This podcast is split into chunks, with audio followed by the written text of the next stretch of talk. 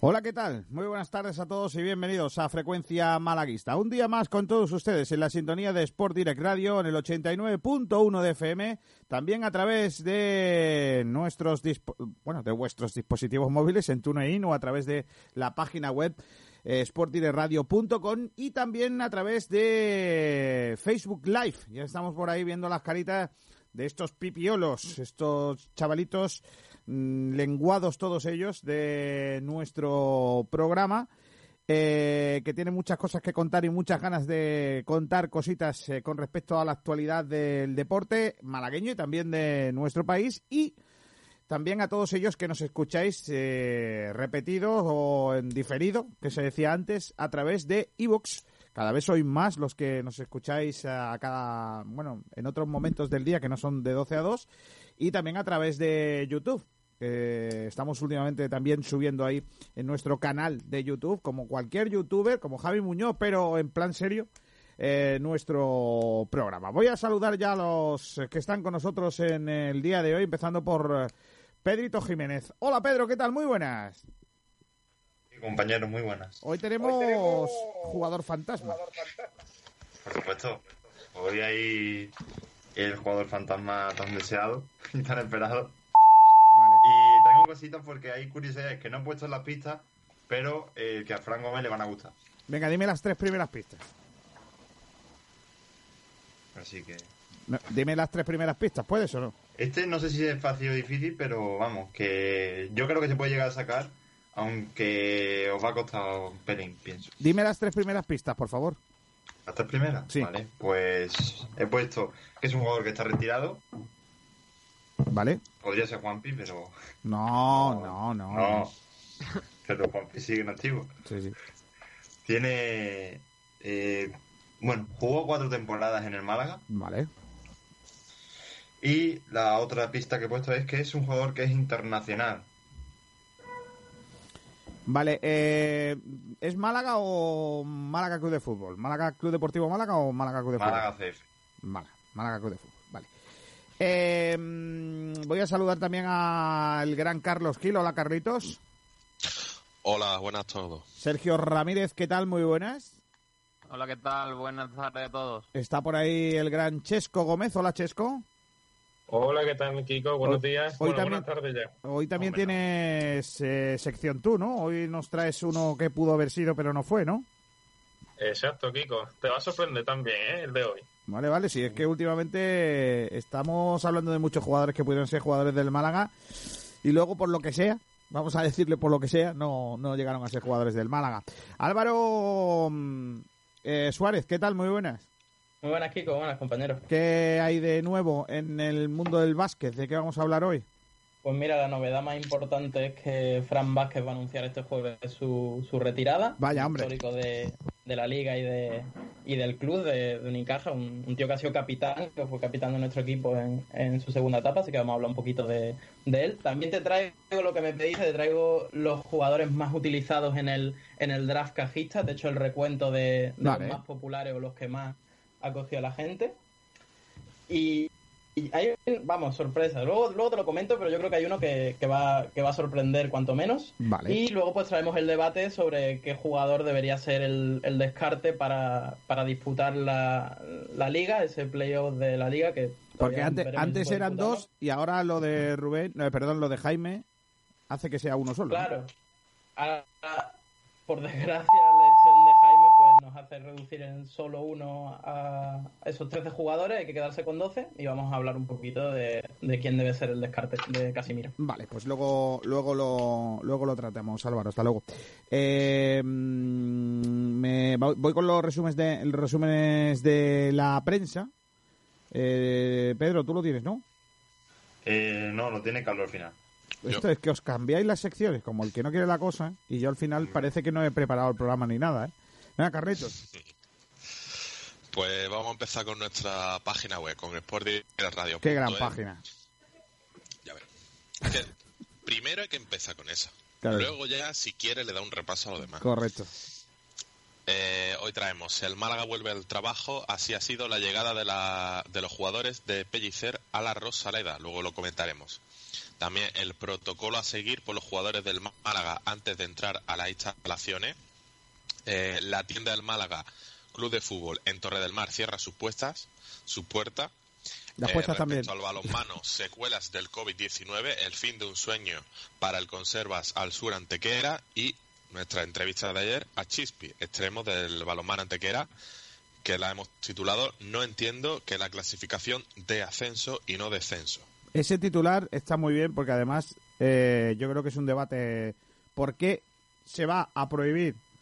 O sea, se va a salvar a gente que no se lo merece y a gente que se merece subir no se va a beneficiar. Se está beneficiando al, al que peor lo ha hecho. Por mucho de que, bueno, es que haya gente que le va a costar el dinero y si se desciende van a desaparecer, pues hubieran estudiado, ¿no? Es así. Claro. No, es que no, no lo entiendo, pero en fin. Eh, más cosas, Carlitos.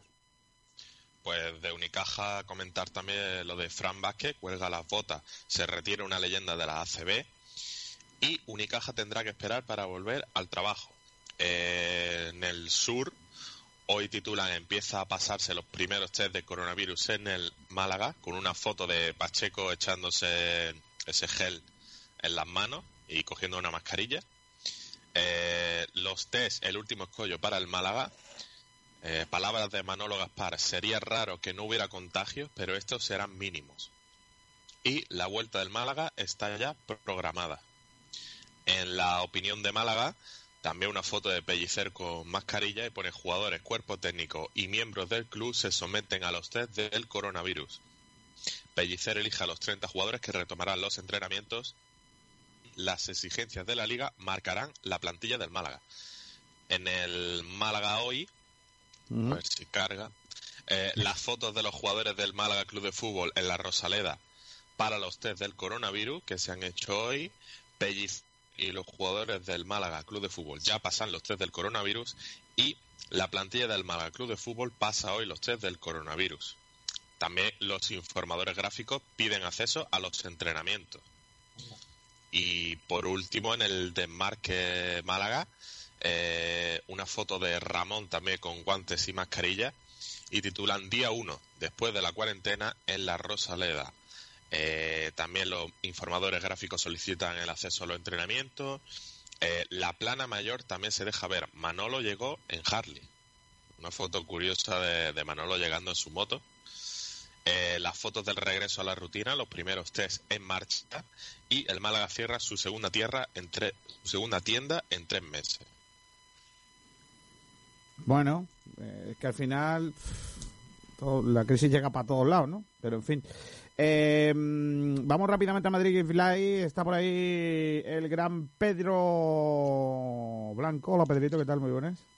Hola, ¿qué tal, Kiko? Buenas tardes a todos. ¿Cómo Eh, venga, cuéntame cosas. Vamos a ir cortitas en el pie, que tenemos por delante un montón de cosas en nuestro programa. de Pedro? Pues justamente tenemos muchas cosas. pues venga. Ya sabes, para variar. Eh, vamos a empezar con las palabras de Diego Rivas, el exjugador de la Real Sociedad. ¿Para qué me que ahora calientas? mismo trabaja para la empresa que tanto te gusta o para la institución que tanto te gusta, como es AFE. Que sale todos los días en el programa. Es, es un lacayito, es uno de los lacayos de... Pero, pero oh, voy a hacer una reflexión sobre Diego Rivas. Diego Rivas no era de la directiva de la FE. Le llama a Ganzo. A Ganzo lo ficha. Porque es, es un hombre de, de su, de su confianza, vamos a decirle así. Ahora me escucho con eco, no sé por qué. Alguien ha tocado algo. escucho muy mal. Eh, yo de repente he escuchado... mal. ¿Ahora me escuchas mejor? Bueno, Sí, ligeramente. Yo, yo ahora por lo menos no me escucho bien. Eh, antes no me escuchaba mal. Eh, me escuchaba mal, quiero decir. Diego, a Diego lo ficha Ganzo porque a Ganzo se queda solo. ¿Vale? Eh, Diego, eh, a Ganzo se queda solo porque, claro, no tiene apoyos. Entonces se, se reúne de una serie de amigos. Yo iba a decir amiguetes, pero son amigos.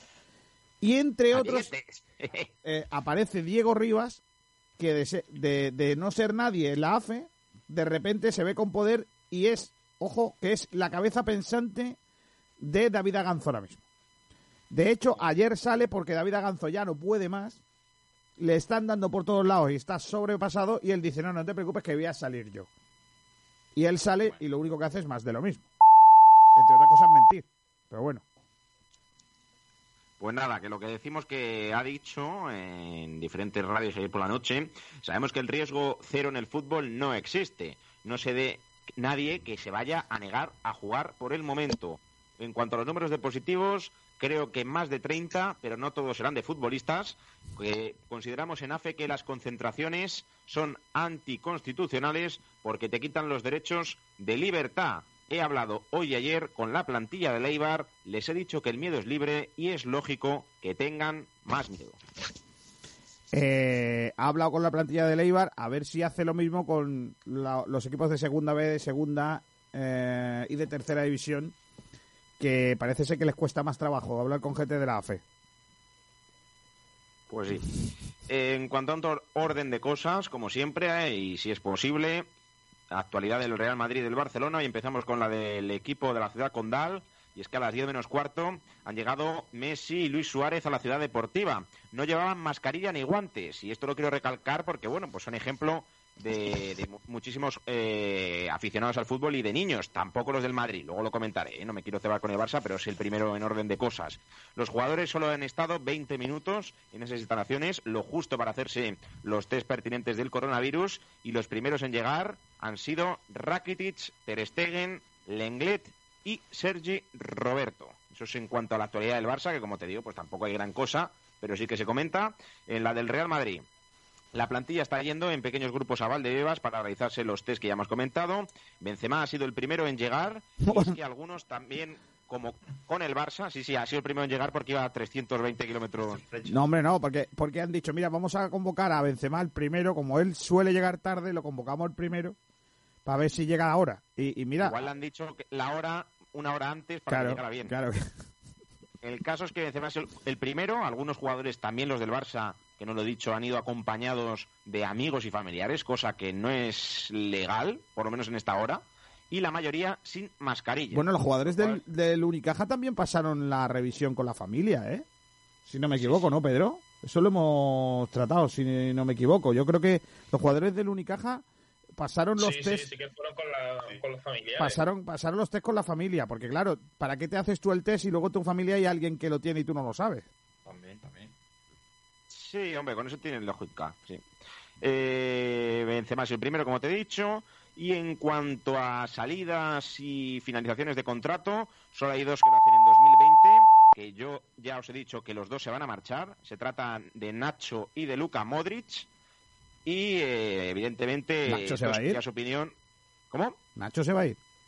Sí, sí, sí. Yo, yo creo que sí, vamos. Eh, Militao se va a consolidar como tercer central, se va a fichar a un cuarto o confiar en Vallejo y a Raf va a venir por Odriozola en la derecha. A partir de ahí veremos qué pasa con Reguilón en la izquierda en esa pugna Mendy Marcelo y la defensa estará confeccionada.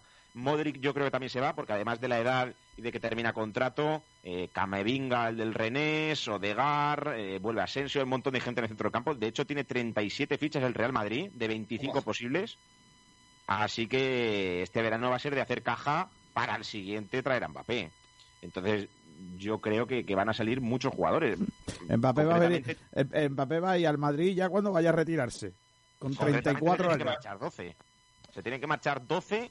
Si no se ficha, aún así se tienen que marchar 12. A ver, 11 porque Rodrigo podría te- seguir teniendo ficha al filial, ¿no? Pero bueno, en torno a 10 futbolistas tendrán que irse o cederse. Entonces, claro, pues al final, si Nacho y Modric acaban contrato, a mí me da que se marchará. Pero bueno, eh, en cuanto a los que terminan en 2021, Casemiro, Ramos, Benzema, aunque su agente ha dicho que va a renovar un año más, Lucas Vázquez y James. Así que yo creo que este verano será el idóneo para que Lucas Vázquez y James sean vendidos, se renueve a Casemiro y veremos a ver qué pasa con Ramos. Venga, más cositas, Pedro, por favor, que estas cosas me- a mí me, me, vuelven loco. El gobierno autoriza que se retome la primera división y la Copa, aunque queda cancelada de forma definitiva la segunda división con el ascenso de Nacional y de Farense a la Liga NOS. La primera división tendrá que reanudarse en torno al 30 y 31 de mayo. Así que ya hay ascensos a primera. De momento no hay descensos porque se va a jugar, pero Portugal también será una de las ligas que vuelva. Por cierto, Farense es un equipo que hace 12 años, no, 13, hace 13 años estaba en sexta división de Portugal. Sexta. Sexta. Sexta división en Portugal, sí. Es como si... Regional, ¿no? O regional. No, no. Es que es como si, yo qué sé, Como el de- Rincón juegue primera. primera, segunda, segunda. Tú, tú, eh, eh. No ningunéis al rincón, ¿eh? Que el rincón no si está el en sexta. primera. No, no, no. El rincón no está en sexta. Es como segunda regional, si no me equivoco. En segunda regional está el Valle de Andalají, que es el equipo de Javi Muñoz. Ahí está. El rincón está bastante por encima de esa gente. No, no ninguneemos a equipos serios, por favor, Pedrito. Hombre, y menos un tío tú. Rincón, eh, eh, mira que venir de, de Madrid a, a meterte con el rincón. Quiere costarte monstruo. Venga, sigue, anda, Pedrito. Fuera del fútbol, hoy teníamos poquitas cosas en cuanto a ese sentido. Eh, se conoce ya el calendario oficial del ciclismo. Vamos. Vamos a dar las siguientes fechas a los oyentes. Perfecto. Estrade del 1, el 1 de agosto. Del 1 al 8 de agosto. Estrada de La Bianchi. San Remo, Milán San Remo. El 8 de agosto. Un monumento. Dufan, del 12 de agosto Dauphiné al Libéré. 16 de agosto. El Tour de Francia, del 29 de agosto al 20 de septiembre. El Mundial, del 23 de septiembre al 27 de septiembre. La Flecha de Bélgica, el 30 de septiembre. El Giro, del 3 de octubre al 25 de octubre. Lieja, el 4 de octubre. Amstel, el 10 de octubre. Qué bien. El Tour de Flandes, el 18 de octubre. ¿Cómo no lo vamos a pasar? Rubó, Rubé. el 25 de octubre. La Vuelta a España, del 20 de octubre al 8 de noviembre. Y el Tour de Lombardía, el 14 de noviembre. Hay un fin de semana concretamente que, es- que coincide la crono del Giro, la París-Roubaix y el- la etapa del Tourmalet de la Vuelta a España. O sea, el mismo domingo, una de las más grandes clásicas, el París-Roubaix, eh, la crono decisiva del Giro de Italia y la etapa decisiva del Tourmalet, la Vuelta a España. O sea, va a ser un domingo que yo me voy a sentar a las 12 de la mañana de la, de, a ver la, la etapa y no me voy a levantar hasta las 7 de la tarde. Lo siento, ese domingo ya puedes jugar el Madrid con el Barcelona, que ese día yo no soy persona. Buscaros lo que queráis, que yo ese día no, no curro. Yo solamente hablo de ciclismo ese día. Lo pondrán un sábado, el Madrid-Barça, si coincide. ¿eh? no, porque no, digo. no queda ningún Madrid-Barça, ¿no?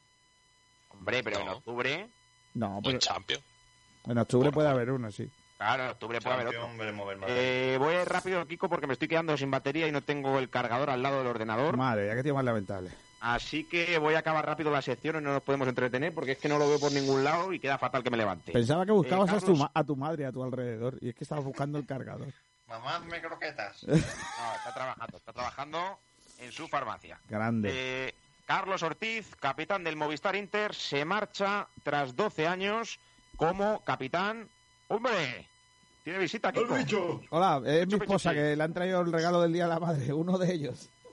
Ya, ya Mira, te- mira, pero mira, ¿tú- mira. ¿Tú crees que esto es Pues serio? A- a- también te digo, podría salir una chica en, en paños menores como al de... Bueno, bueno, bueno, que se me queda sin batería, que tengo un 7% y se va a pagar eso. venga, Corre, venga. corre. Eh, Carlos Ortiz se marcha tras 12 años como capitán, también se va Ricardiño, también se va Humberto y también se va el técnico Jesús Velasco. Va a tener- se van va a tener- París de la Liga Francesa. Va a tener que jugar La que me llama por la- a las quería. 4 de la tarde. Va a tener que jugar en Movistar la que me llama a ofrecerme un teléfono a las 4 de la tarde. Sí, sí, este proyecto es justo lo que quería, me marcho con la cabeza bien alta. El Movistar Inter, que renovará plantilla y generación, se marchan tres jugadores y su entrenador al París. Sola Ju- so- suena Julio, ¿no? Julio Portavales. Sí, sí, sí.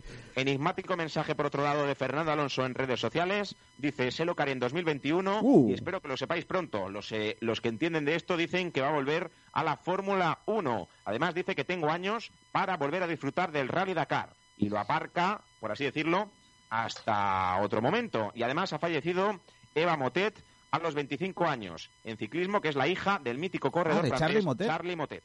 ¿Qué le ha pasado? Pues desconocemos las causas, yo creo que no lo han dicho por respeto a la familia, pero ha fallecido a los 25 años la hija de Charlie Motet. Vaya, pues no... no Duro palo para el ciclismo. No, no lo he leído, hombre. Pues ya te digo. Que no sabía... No, vamos, no... No, no sabía nada. Bueno, Pedrito, gracias, ¿eh? Sí, sí, yo me marcho ya antes de que me quede colgado, porque tengo un 5% y esto no va a durar mucho más, pero bueno, he ido rápido, cortito y al pie como me has pedido y, y poco más que decir. eh, hemos- Dura menos la batería que Juanca en una temporada. Oye, pero, pero, pero, pero, cuando pero, cuando No, no, tenía perdón. 11, Juanca no, Juanpi, Juanpi. cuando ha empezado esto lo tenía al 11 y, y bueno, pues ya me estoy quedando colgado que me veo lagueado y todo. Así Vale. que nada, me marcho, ¿vale, Kiko? Adiós, vete, Pedrito. Hasta luego. Hasta mañana. Vamos a ir rápidamente a qué ha pasado esta mañana en el estadio de la Rosaleda. Tiene toda la información el gran Sergio Ramírez. Sergio, hoy primer día en el trabajo para los jugadores del Málaga. Pues sí, hoy eh, se ha, se ha vuelto en ese primer día para el regreso a los eh, entrenamientos, el primer día en el que estaba marcado eh, esos test antes de, de poder comenzar lo- los entrenamientos. Eh, se han sometido a esos test del coronavirus los jugadores, eh, el cuerpo técnico, los empleados del club y se ha hecho mediante una llegada de cada 15 minutos. Cada 15 minutos llegaba un jugador para entrar al estadio y hacer esa prueba. Han seguido un estricto protocolo que, mm, tras haber entrado por la puerta en la que en la que estaba establecida, han tenido que salir del coche, desinfectarse las manos con gel hidroalcohólico que, han establecido en la puerta y coger una mascarilla y un par de guantes. Una vez hecho esto, eh, pues eh, vuelven a su coche y estacionan el vehículo en el parking de la Rosaleda. Eh, dentro del estadio se han, se han hecho varias salas, eh, se han cogido varias salas en la que la primera eh, se van a realizar los test y hay una segunda sala en la que se van a hacer pruebas para valorar el estado físico de los jugadores tras más de 50 días realizando el entrenamiento físico en casa. Los test eh, se calcula que van a tardar unas 48-72 horas en saber los resultados y la liga ha mandado un protocolo a cada club de para saber para saber qué hacer si se diese algún positivo entre entre esas pruebas. Y ya para acabar, antes de regresar a casa, los futbolistas deberán recoger un- dos cambios de ropa que le proporciona el club, incluyendo ropa interior, con la que deberán entrenar, con la que deberán llegar a las instalaciones a partir de- del próximo lunes, más o menos, que, que se prevé que- que arranquen esos entrenamientos y deberán lavar ellos las prendas de ropa. Vaya. Injusticia. Pero lo que no entiendo es por qué una ropa aparte. O sea, ¿qué tiene que ver eso con el contagio? Supongo que para que no traigan ropa de casa o Pero algo si así. se la van a llevar a casa. Ya. O sea, Sí, pero, raro, pero sí, ten en cuenta una cosa, que ellos no van a poder, creo que no se pueden duchar en la instalación. No, no se pueden duchar. Entonces van, para que salgan y entren ataviados con ropa, de la misma ropa que van a usar en el entrenamiento, ¿no? Sí.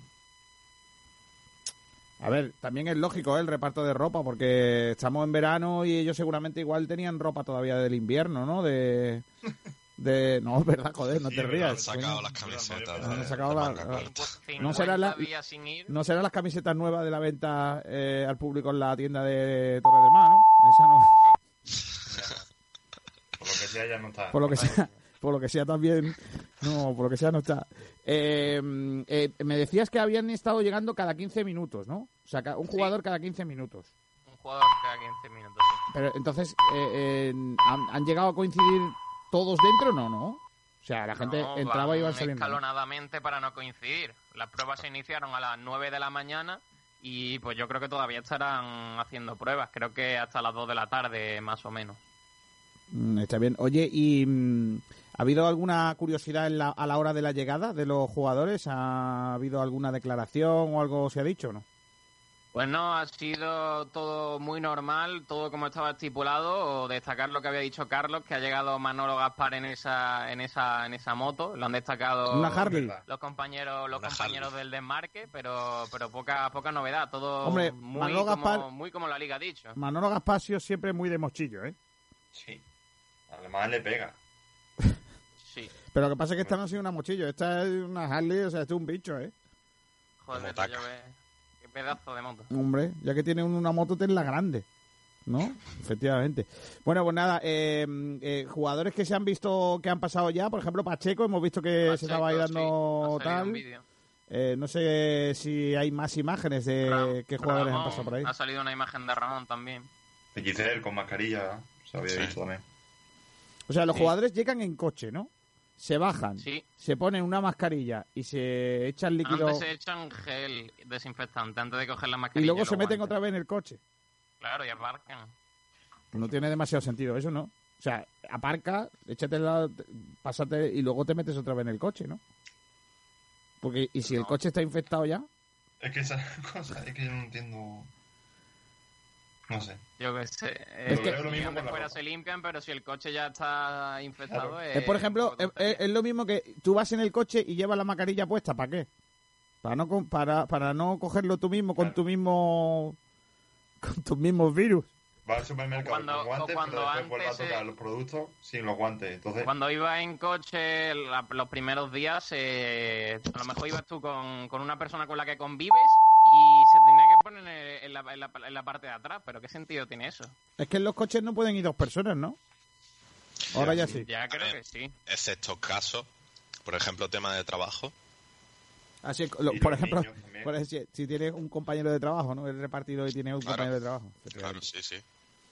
Efectivamente. Bueno, pues nada. Eh, no sé si hay algún detalle más sobre sobre esa sobre esa vuelta al, al- bueno, no al trabajo, a la- pr- primero pasar los test y luego volver a, al, al trabajo. Sergio, si hay alguna novedad a lo largo de la tarde o del, del programa, tú nos vas contando. Estate atento tú de, de todo lo que va pasando en esa jornada y vamos a mandar a alguien allí a- esta mañana a hacer una conexión, pero claro, luego nos han contado que no se puede.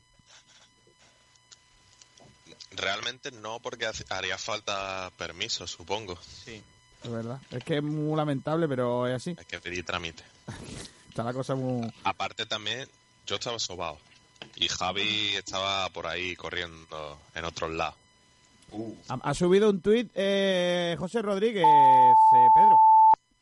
pues sí, bueno, José Rodríguez no, más bien el Fuenlabrada, el Ah. club donde está cedido el jugador, José Rodríguez, y pues bueno, ha mandado un mensaje de ánimo y ha llamado pues un poco a los valores del Fuenlabrada, que son el orgullo y la humildad, según, según dicen ellos, yo no puedo decir si es así o no, pero son lo que dicen ellos como, no, bueno, Madre que mía. ellos como li- Madre mía, qué tío.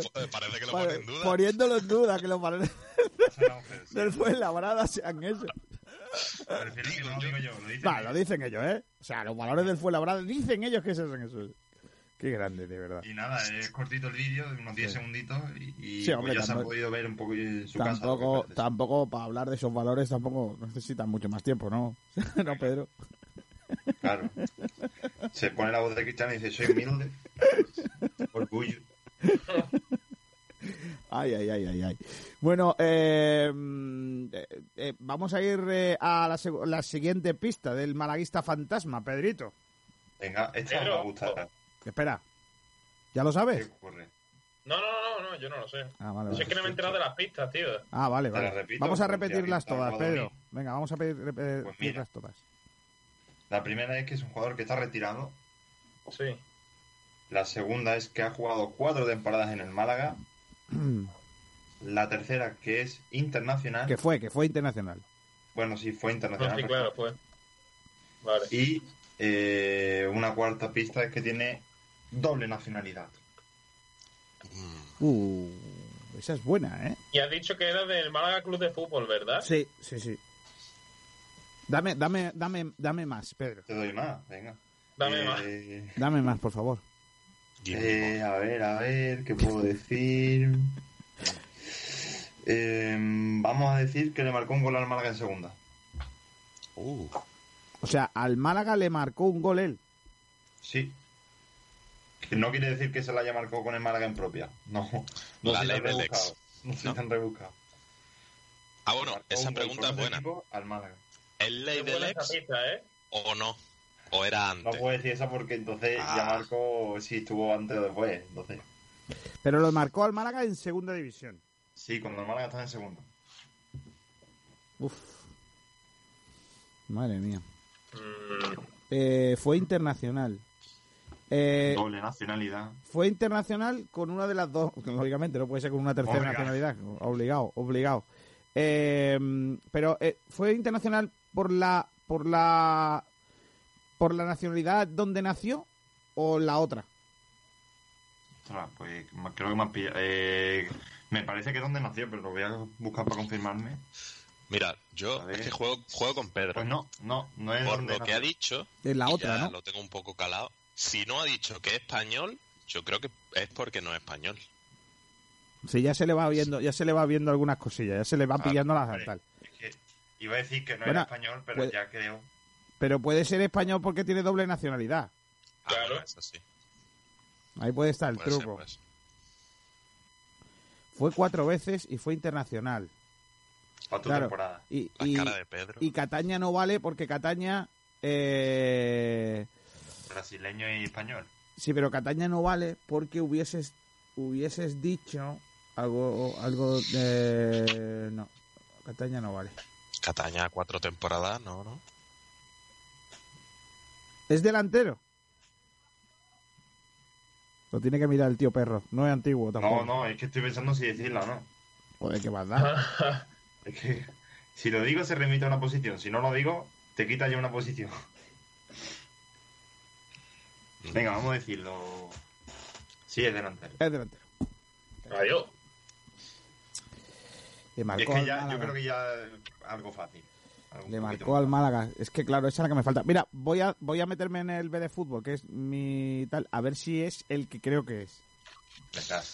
De fútbol. Ahora te lo digo. Voy a ir a Eh, a la Publi. ¿Tenemos algún debate en redes, que Pedro, que no hemos Por hablado? supuesto, hombre. ¿Qué estamos Tenemos debatiendo? ¿Qué estamos- Varios debates, uno sobre el Málaga y otro sobre Unicaja. El del Málaga más bien una encuestilla que hemos puesto sobre la vuelta o el regreso de las competiciones de fútbol. Hemos dicho quién crees que tendrá la última palabra sobre el regreso de las competiciones. Si la liga, los clubes o los futbolistas. Esas son las tres opciones de la encuesta. Yo- y de Unicaja... No, porque no habéis puesto el gobierno, que es el que de verdad lo tiene. Yo he puesto... Perdona que, que os joda la, la encuesta, pero eh, es que es más claro el agua, ¿eh? Bueno, pues no hemos puesto el gobierno porque estaba claro. Si no fuera el gobierno, ¿quién crees que tendría la última Eh, palabra? si no, Si, si tú no es- el gobierno. corre- no, no, no. Más allá del gobierno, ¿quién crees tú, no? El gobierno quisiera no hacerlo, Correcto. Si Pedro Sánchez de una vez tomara una decisión sin tener que consultar con nadie. Si te da igual lo que diga el gobierno. Venga, os voy a llevar a un sitio nuevo también. Hoy estrenamos, bueno, ayer ya lo estrenamos, un nuevo sitio para comprar pescado en Rincón de la Victoria y en Málaga también, porque y dentro de poco también en la Cala del Moral. Pescadería Jacobo, pescados y mariscos de la Bahía. Jacobo es un grande, familia de futbolistas y unos pescados tremendos. Eh, quedaros con la copla que os lo cuento aquí en esta cuña, venga.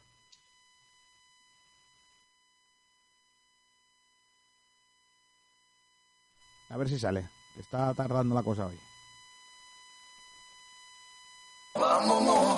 Pescados y mariscos Jacobo, la mejor calidad, precio y atención personal. Pescados frescos de nuestras costas, recién traídos de la lonja. Mariscos de la caleta de Vélez. Tenemos una amplia selección de congelados. Puedes visitarnos en el mercado de Ciudad Jardín, Avenida del Mediterráneo en Rincón de la Victoria, en la parada del bus y a partir de junio en la Cala del Moral. Recuerda, la mejor calidad, precio y atención personal en Pescados y Mariscos Jacobo.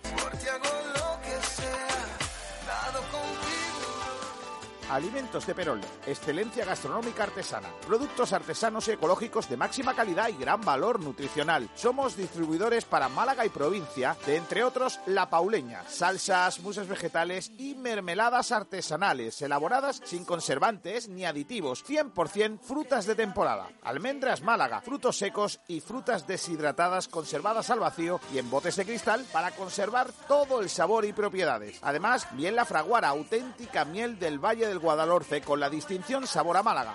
Infusiones ecológicas y plantas medicinales Andunatura. Te cuidamos por dentro y te aportamos las vitaminas que necesitas. Alimentos de Perol, productos artesanos ecológicos, apoyando a nuestros productores y tiendas de barrio. Pregunta en tu tienda habitual por Alimentos de Perol. Y estoy aquí para recordarte que todo lo que precisas te lo llevan a casa en Congelados Paco.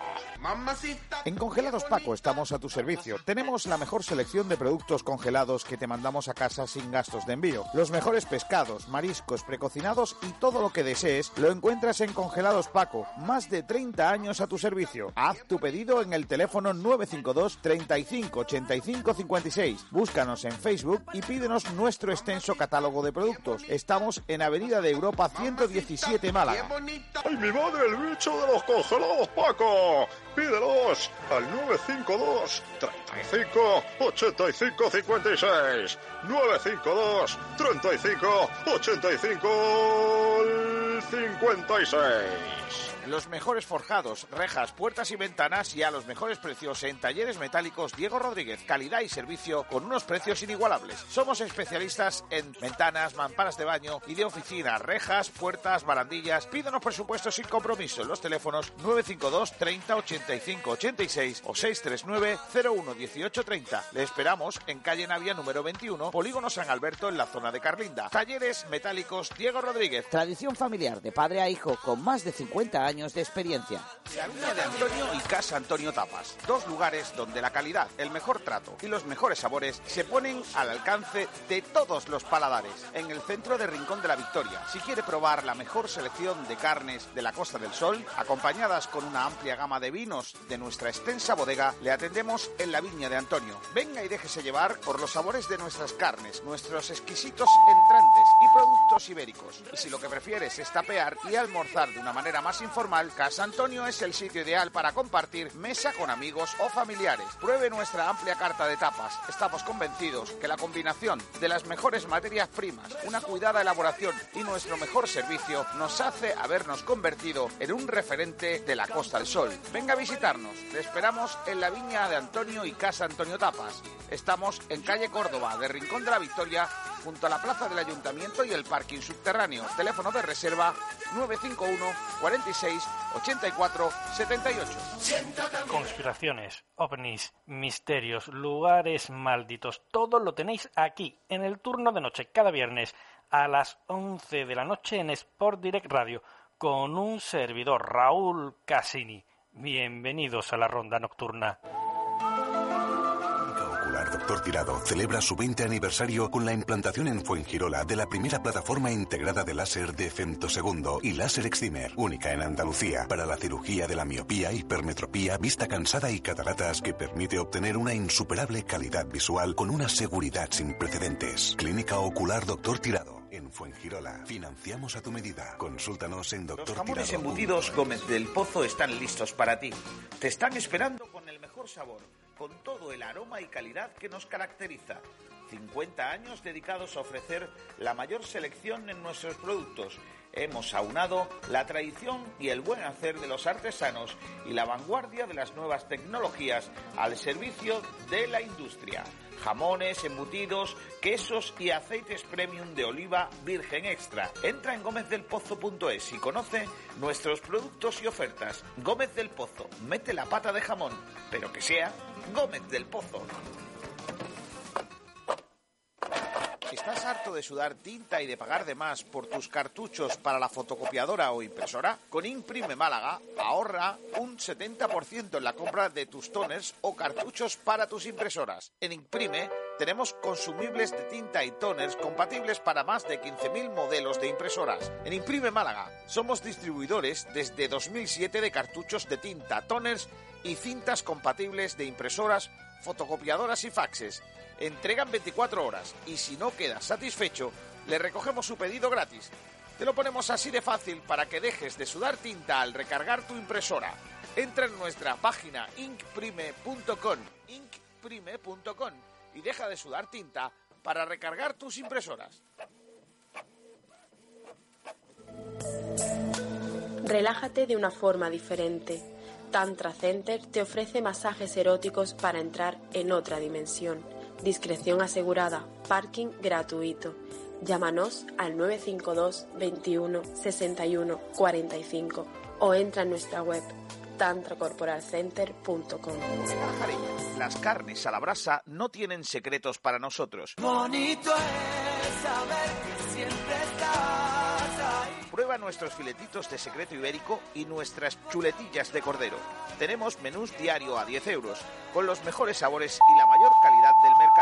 Ven a tapear a la jareña, prueba nuestras típicas roscas y nuestra selección de productos ibéricos, jamón, chacinas y quesos. Bodega La Jareña está en la la Plaza de la Constitución, sobre el aparcamiento subterráneo de Rincón de la Victoria. La que rompe demasiado tarde. El sabor de la comida tradicional en Málaga se llama La Pequeña Españita, todo un icono de la buena mesa casera en la Costa del Sol. La Pequeña Españita, estamos en Camino Casa Bermeja 35, zona Ciudad Jardín. Tienes que probar nuestra cocina tradicional, platos elaborados al estilo de siempre para los paladares de ahora. No faltes a la cita con el verdadero sabor malagueño de la cocina. Prueba nuestras migas, callos, el cocido Españita, nuestra porra antequerana, nuestro plato de los montes, conejo al ajillo, cochinillo y las mejores carnes. La Pequeña Españita, desde 1994, teléfono de reservas 952 25 45 93. En Rincón de la Victoria se come en la cañita. Espetos de gambones, espetos de sardina, espetos de pulpo, gambas frescas de Málaga, las mejores conchas de la bahía. Terraza climatizada con las mejores vistas del Mediterráneo. Ven a la cañita, estamos en el Paseo Marítimo de Rincón de la Victoria. Prueba nuestros pescados, es que están vivos, la cañita. ¿Te gustaría conocer un lugar donde descubrir un mundo de sensaciones y placeres en pleno Benalmádena Costa? Masajes Tantra Nuba es tu oasis en la ciudad, donde relajarte y disfrutar de masajes tántricos, profesionales, discretos y de buen gusto. Masajes a cuatro manos para parejas, a hombres y mujeres. Llámanos o contacta vía WhatsApp al 649-808-695. Descúbrenos también en masajestantranuba.es, el lugar donde acabar con tus tensiones.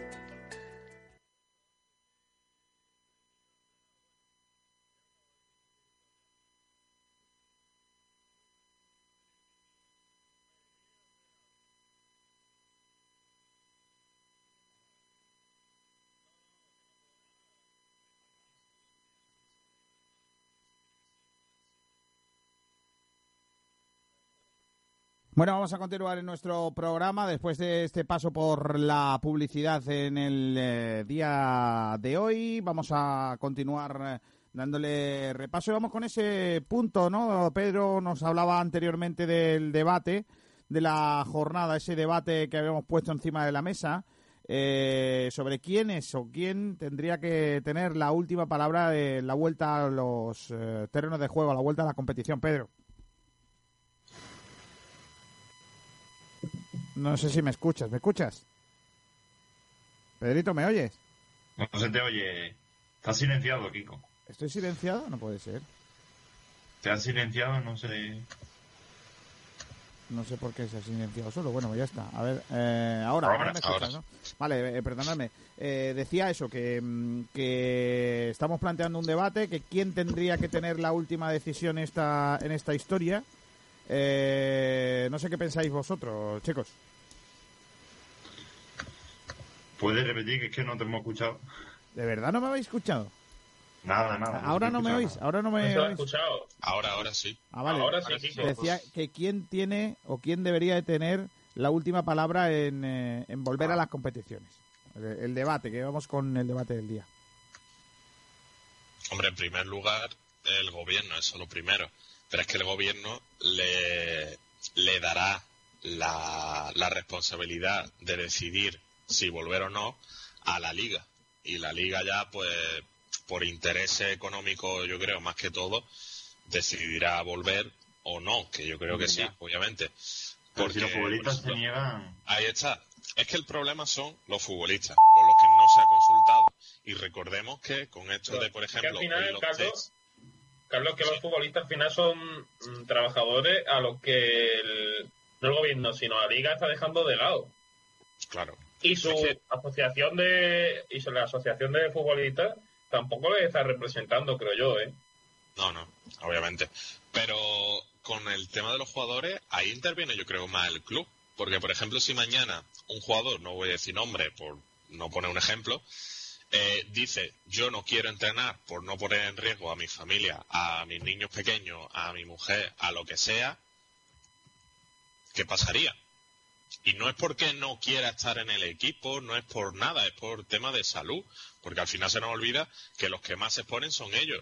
Y el propio Manolo Gaspar lo ha dicho, que habrá contagios, serán mínimos, porque las la medidas de seguridad serán la- las propias, pero es lo que pasa. Y por ejemplo, hace un tiempo leía en un artículo, eh, creo que eran de Guardian, que decían que para volver a un partido de fútbol hacían falta más o menos 300 personas, entre seguridad, medios, futbolistas, en- eh, entrenadores, cuerpo técnico, más o menos 300 personas. De Esas hecho, 300 personas eh, tendrán que tomar medidas.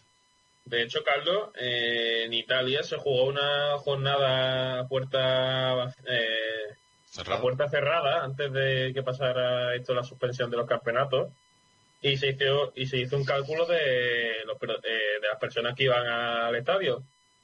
Creo que fue en el Juventus Inter eh, que se jugó a puerta cerrada, había 320 personas, contando fotógrafos, periodistas, delegados, integrantes del club. O sea, y estamos hablando de, de que son bastantes personas, que mm, me parece un riesgo demasiado, demasiado grande, en mi opinión. Una medida que se plantea en la Premier League es dar los partidos por YouTube, por el tema de los medios. Pero claro, ahí ya no hay tanto interés económico. Ya y la liga que yo creo que la liga tiene. Yo eso aquí, al menos en España, lo veo bastante complicado. De todas formas, de que aquí sabemos que se puede por dinero. estadio. Bueno, eh, yo sé, eh, retransmitir un partido en YouTube hace que menos medios tengan que ir, menos, menos cámaras tengan que ir y que la gente pueda verlo, que al final es, es lo importante. Ya, pero si tú estás estando YouTube, estando YouTube emitido los medios, yo lo siento, pero los medios no, ahí no tienen nada que hacer, porque la gente lo va a ver en los clubes. Ya. A ver, no retransmitirían, no retransmitirían todos los partidos. Lo que sí retransmitirían a lo mejor algún partido que, que en las televisiones de pago no retransmitirían porque a lo mejor hay otros jugándose mientras. Y a lo mejor para que ningún aficionado se quede sin ver a su equipo, retransmitirían por YouTube algún partido Pero es que también el problema, Carlos, es que eh, no me acuerdo que, quién lo dijo, no sé si fue el presidente de la Federación de, de Bélgica, no sé, no me acuerdo. Dijeron que ellos operaban mucho por, por, los- por los aficionados y tal. Y al final, mm, yo creo que, que no se va no se va a poder disfrutar de un fútbol en abierto para los aficionados a pesar de la situación en la que estamos, porque la situación económica se ha agravado debido a la crisis que estamos sufriendo con el coronavirus y nadie va a perdonar un euro en esta en esta crisis relacionada con el fútbol y con que- cualquier Lo que está claro, que Chesco y chicos, lo que sí está claro es que yo no veo un escenario en la Liga Española en la que los partidos no se den por un sitio donde se haya pagado o se esté pagando por ver los partidos. No, está claro. O sea, porque eh, si no es por esos correcto. beneficios. Claro, es que, Es que todo, si no- que todo si no, no habría por YouTube. Y YouTube no cuesta nada. O sea que no sirven ni los medios, ni las cadenas de pago, nada. O sea, es, es que sería, yo creo que eso sería, vamos, impensable en España. Porque si no, ya os digo yo que no estarían haciendo tantos equilibrios sobre el alambre para volver a la competición. Yo lo digo, pues no tendría ningún sentido, básicamente. Hombre, porque de segunda vez y tercera, por ejemplo, mira. Claro, efectivamente. Eh, las plataformas ahí de televisión no, no dan el dinero que, que, que en primera, por supuesto. Oye, eh, Pablo, eh, Pedro, perdón, ¿hay algún comentario en redes sociales del asunto? Sobre la encuesta, no. No tenemos ningún comentario Vale, de pero momento. ¿cómo, cómo va la encuesta? Pues va ganando la liga con un 80% y los futbolistas tienen el, el otro 20%. Los clubes tienen el 0%. Así que los clubes vacíos. Me parece que no. Eh, pues la liga al final son los clubes. Claro. Sí. el que ha hecho esta encuesta esta mañana no había dormido bien. Eh, hay un, hay un. No, pero es verdad que esta mañana hemos tenido ahí a ver qué, sacábamos, qué sacábamos, qué no sacábamos y, al final no te encontramos nada. Mira, aquí hay Frank que sí ha mandado una, una contestación. Eh, La liga al final es quien tendrá la última palabra, siempre y cuando el Ministerio de Sanidad autorice. Otra cosa es que los futbolistas acepten todo lo de eh, todo de buen grado, sobre todo en el caso de que hubiera positivos en el futuro y clubes también. Eh, yo no he votado, por cierto. Voy a votar. ¿Puedo contestar lo que pienso? Dilo en antena, hombre. No, hombre, lo que pienso es que, que aquí todo lo que no va a ser. eh, Todo lo que no sea eh, eh, que, que se juegue con 100% de probabilidad de que no haya contagios, me parecería un atraso. Pero bueno. Eh, por cierto, poner una fecha Claro. es un poco Sí. malo. Cráneo pandemiado, ¿eh? Ojo. No. Málaga no va a subir de fase por culpa de morir. No. Es una cuenta secundaria de Julio. Sí, eso No. parece, eso parece, efectivamente, eso parece. Bueno, estamos, eh, esta- estas cosas cuando se dicen, eh, parece que se dicen para nadie, porque estamos teniendo problemas con la FM 89.1, así que todos los que nos estáis escuchando son por tal. Claro, esto lo suyo sería, ya que no nos se puede escuchar por FM, poner la, el internet, poner la página web, por ejemplo. Pero claro, si ya, nos está- si ya no nos escucháis por FM, No sabéis lo que decimos ahora. ¿Qué, qué vamos a decir? Ay, Dios mío de mi vida. Bueno, Checo, vamos con tu sección. Esto tenía una sintonía, ¿no? Que me dijiste eso, ¿no? Ah, no. Pues tenía una sintonía, pero no me acuerdo de No, cuál. no, no, no. Era una No, no. sintonía. La, la que tiene tu sintonía es la otra, la, la de tu 11 ese de... Ah, vale, sí, la de Malaguista de Ah, por todo, sí. eso es. Bueno, ¿con quién me traes hoy? ¿Qué, ¿Qué jugador pudo ser jugador del Málaga y no es? Os va a sorprender porque es Lucho González. Ostras, ¿Qué me que me gustaba a mí ese futbolista, macho. Lucho González estuvo a punto de fichar por el Málaga en 2011. ¿Y Enrique? No. Ese No, hombre. Lucho, chalao. No es el Mira, os lo cuento brevemente. Venga. Eh, el Málaga había fichado a Manuel Pellegrini como entrenador y como he contado antes fuera de antena, eh, Lucho González y Manuel Pellegrini habían coincidido en River Plate. Hombre. Entonces, River. más tarde, en 2013, cuando el Oporto, en donde ya estaba jugando Lucho González y el Málaga, eh, Manuel Pellegrini, en la previa de ese partido, dijo que había, el Málaga está interesado en el jugador argentino, además de otro jugador del Oporto, que es un jugador muy conocido también. James Rodríguez. No es James Rodríguez, lo digo, Claro. Eh, es Jason Martínez. Jason Martínez. Que Madre después firmó por el Atlético. Menos mal Sí, que no tra- el Atlético Firmó en 2015, ¿no? Creo que fue. Menos mal que no lo trajimos. Bueno, eh, tenía cositas. Lo que pasa es que en, en el Atlético, En el por la Oporto era buen lesión, jugador, se fue, fue a, a nada. Absolutamente sobrevalorado. Bueno, A mí me gustaba mucho. ¿Con quién ha empatado el Jason 29 de Martínez? junio de 2011 eh, había iniciado la pretemporada del Olympique de Marsella, que era donde estaba antes Lucho González antes de firmar por el Oporto, y no se presenta a pretemporada porque estaba negociando su fichaje con el Málaga. Vaya por Dios. De hecho, el Olympique de Marsella ya había fichado a Morgan Amalfitano. El director deportivo del Marsella, por aquel entonces, José Añigo, dijo, sabemos que Lucho quiere jugar en el Málaga.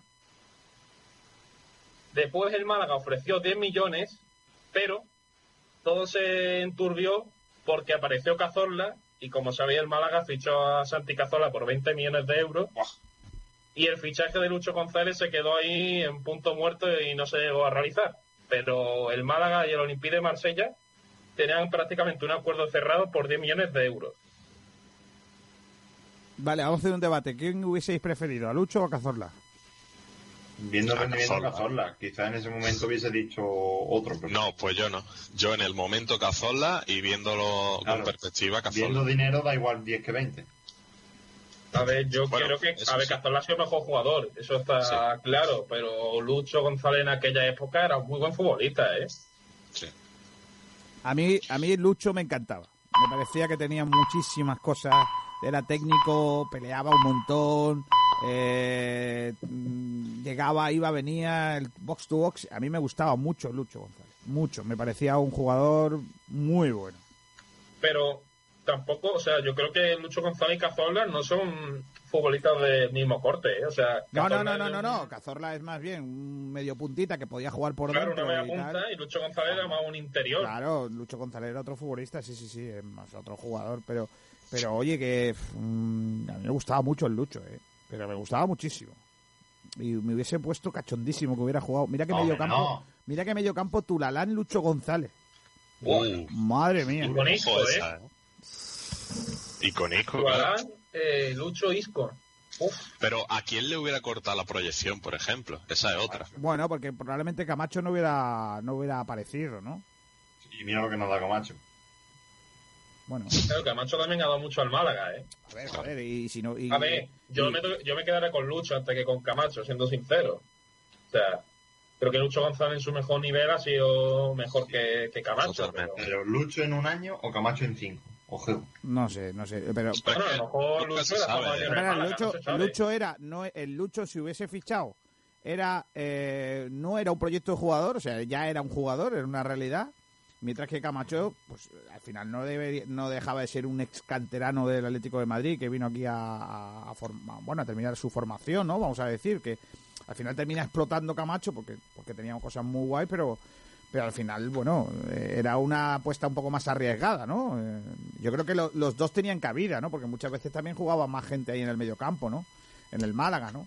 Pero, en fin, yo sinceramente creo que nos estás trayendo un ramillete bueno de jugadores que pudieron ser y no fueron, ¿eh? Kiko, tengo para la semana que viene que vais a flipar. Pero bueno. Madre mía. Es un jugador que, que ha pasado por mucha polémica, ahí lo dejo. No, no, ya- jugadores polémicos ya teníamos aquí bastante, no vamos a traer de fuera. ¿No? O es uno que, que la ha liado parda alguna vez. Zidane. No, hombre. Hay una buena que, que yo una vez, eh, viendo un vídeo, eh, la media inglesa, que es un canal de, de YouTube, medio, eh, contaron que Drogba, cuando todavía no era famoso ni bueno, todo lo bueno que llegó a ser en el Chelsea, fue ofrecido a todos los clubes de primera división de España en una temporada, en una temporada en la que estaba el Málaga antes de bajar a segunda. O sea que, ojito. Es verdad que ahí Drogba, pues, no lo conocían ni en su casa. Estaba en el CAE, ¿no? Después Sí. fichó por el Marsella, eh, pierde la Europa League con el Valencia, creo que fue, y ya lo ficha el Chelsea. O sea que imagínate. El loco ¿Sabéis que Lucho sigue jugando al fútbol todavía? ¿Qué me Yo no lo sabía, ¿eh? ¿Qué liga? ¿China? En la brasileña. ¿En qué equipo? Está en el Atlético Paranaense. Ah, bueno. O sea, y tiene 39 años ya, que... Mía. Ese ha ido a Brasil a lo que Borja Aranda. Ojo, Borja Aranda, que en su top 1 estaba Brasil. No, no, no, no, no empecéis por ahí. No empecéis por ahí. Pues si lo porque- dijo él. No, no, no. No empecéis por ahí, que ayer ya tuvimos tal. Bueno, pues nada, ya me contarán mañana cuáles son. Bueno, mañana no, el próximo día, qué qué otro jugador ahí me tiene sorpresa, ¿eh? Sí, sí, estoy trayendo calidad en esta sección, Kiko. Ahora mismo se puede hacer un 11. Ya vimos. Tío, pues sería una buena idea. Hombre. Ya mismo sí, sí. Ya mismo sí. Bueno, pues nada, eh, mm, eh, vamos a ir a vamos a ir a, a otra cosa mariposa, ¿eh? A, eh, otra cosita. Eh, de momento, Sergio, no sabemos más del entrenamiento del Málaga, ¿no? No hay muchas Bueno, más pues novedades, ¿no? eh, ha habido novedades. Eh, ha hablado Juanpi a la salida, así que vamos a escucharlo. Venga, vamos a oírlo. ¿Qué tal ha ido el té y demás? Ha sido un poco eh, farragoso el tema, ¿no? Raro, pero bueno. sobre todo el de la nariz, ¿no? ¿Perdón? El de la nariz también. Sí, sí, raro. La verdad es que un poco extraño, pero bueno, como te digo, vamos a Si a él no le gustó Maradona, ¿eh? Me han dicho algo ya de como ya esperar, ¿no? Los resultados. Y está todo muy organizado hoy, raro, ¿eh? Pero bueno, como te digo, vamos a estar pendientes de lo que nos digan y adaptándonos a lo que se nos venga. ¿Tiene, mucha, ¿tiene ganas? Claro, ¿cómo no? Gracias. Chao. Los, los compañeros del desmarque, ¿no? Creo que es Dani Marín. No, son del compañero del sur. Ah, la pregunta creo que sí la hace Dani, pero eh, es del sur eh, las declaraciones. Vale, vale, vale, vale, vale. Bueno, pues ahí estaba eh, Juan Piañor, que el chiste menos mal que ha quedado diluido, Carlos. Sí, Carlos. No, ha sido Pedro, ha sido Pedro. No. Ah, pensaba que... ¿Cómo, cómo, Me niego. cómo Se esconde la piedra, la eh? piedra y esconde la mano. Me niego. O sea, ¿cómo tira la piedra y esconde la mano? ¿Quién ha ya, sido? eh. ¿Quién ha sido en realidad? Ha sido Pedro. Ha sido Pedro. Pedro Blanco. Ah, Pedrito, déjate, déjate de buscar unos líos, ¿eh? No, no. Bueno, nada, eh, se, ve, se ve que van saliendo ahí... eh, van saliendo los, eh, los jugadores del Málaga y mm, estoy intentando buscar uno de los invitados que tenemos aquí previstos para la jornada. Voy a saludar a Israel Montenegro, que ya está con nosotros. Hola Israel, ¿qué tal? Muy buenas. Hola, buenas a todos, buenas, Kiko. Porque hoy queríamos, eh, bueno, eh, queríamos buscar a, a, mm, a entrenadores de fútbol para hablar de algo que se va a venir, que, que se va a venir de aquí a poco, que es la vuelta o no a las competiciones. Eh, hoy, con mucha probabilidad, hoy eh, se va a dar a conocer. Es que no quiero mojarme porque mucho, pero bueno. Se va a dar a conocer qué va a pasar con las competiciones. Eh, ayer, Foto, Jack Foto, que tiene hilo directo con la federación, eh, contó eh, y subió a YouTube un bueno lo que cree que va a pasar o lo que dice él que va a pasar hoy o la decisión que va a tomar hoy la Federación eh, Española de Fútbol con el fútbol con el fútbol modesto con el fútbol que nos preocupa a todos el de los chiquillos el de si tenemos que o vamos a poder entrenar o no. Isaac Fouto ayer en ese tuit hablaba de bueno qué decisiones se van a tomar en el mundo del, eh, del fútbol eh, en el eh, a partir de de ya. Tengo por ahí también a un grande entrenador escritor de libros sobre fútbol fruto. Hola fruto qué tal muy buenas. Muy buena, Kiko. Fruto Alba, que ya está con nosotros para bueno debatir un poco esa situación que puede darse lo primero que os voy a preguntar a todos, o en general a, primero a nuestros dos invitados, es que si seríais partidarios del regreso a la competición. Pues yo no estoy muy por, la labor. Sé que sé que económicamente pues quizás lo pidan a voces porque sea necesario, pero yo todavía no veo esa seguridad garantizada para, para poder volver. Vale. Eh, ¿Tú, Israel? Yo tampoco. Yo tampoco veo que sea el momento de volver a, a los entrenamientos en el fútbol, en el fútbol, bueno, base, el fútbol de los, de los críos. Eh, creo que, bueno, que igual por necesidad de una, de una competición eh, sí, estoy volviendo buenos equipos de primera, de segunda, pero yo creo que los niños eh, es otro mundo. Creo que, que, bueno, que si los colegios debemos seguir un poco la línea de, un poco lo que es los colegios, si los colegios no abren, creo que al final, pues el deporte infantil tampoco debería debería abrir. Creo que hay medios eh, o debería cada, cada uno como entrenador intentar que, sus jugadores pues hiciesen algo de ejercicio físico eh, en casa e intentar motivar esta práctica del deporte que al final yo creo que es uno de los fines eh, del fútbol del fútbol infantil. Eh, y, pero hacerlo hacerlo desde casa ya que ni tenemos los medios de, de clubes grandes y, bueno, la temporada que viene, empezarla con ganas. Eh, creo que se, adelantarán si, si, si todo eh, bueno sale bien las pretemporadas, que se cogerán con, con bastante más ganas. Y, pero ahora mismo no. Ahora mismo no volvería, no volvería a la práctica del deporte infantil. Eh, a ver, yo cuento. lo que lo que se lo que se va a, o lo que parece ser que va a pasar esta tarde, ¿vale? Eh, yo os lo dije el otro día, las ligas no van a volver. La Federación Española de Fútbol ha decidido que las ligas no vuelvan. Eso es ya prácticamente seguro, si no, si no seguro.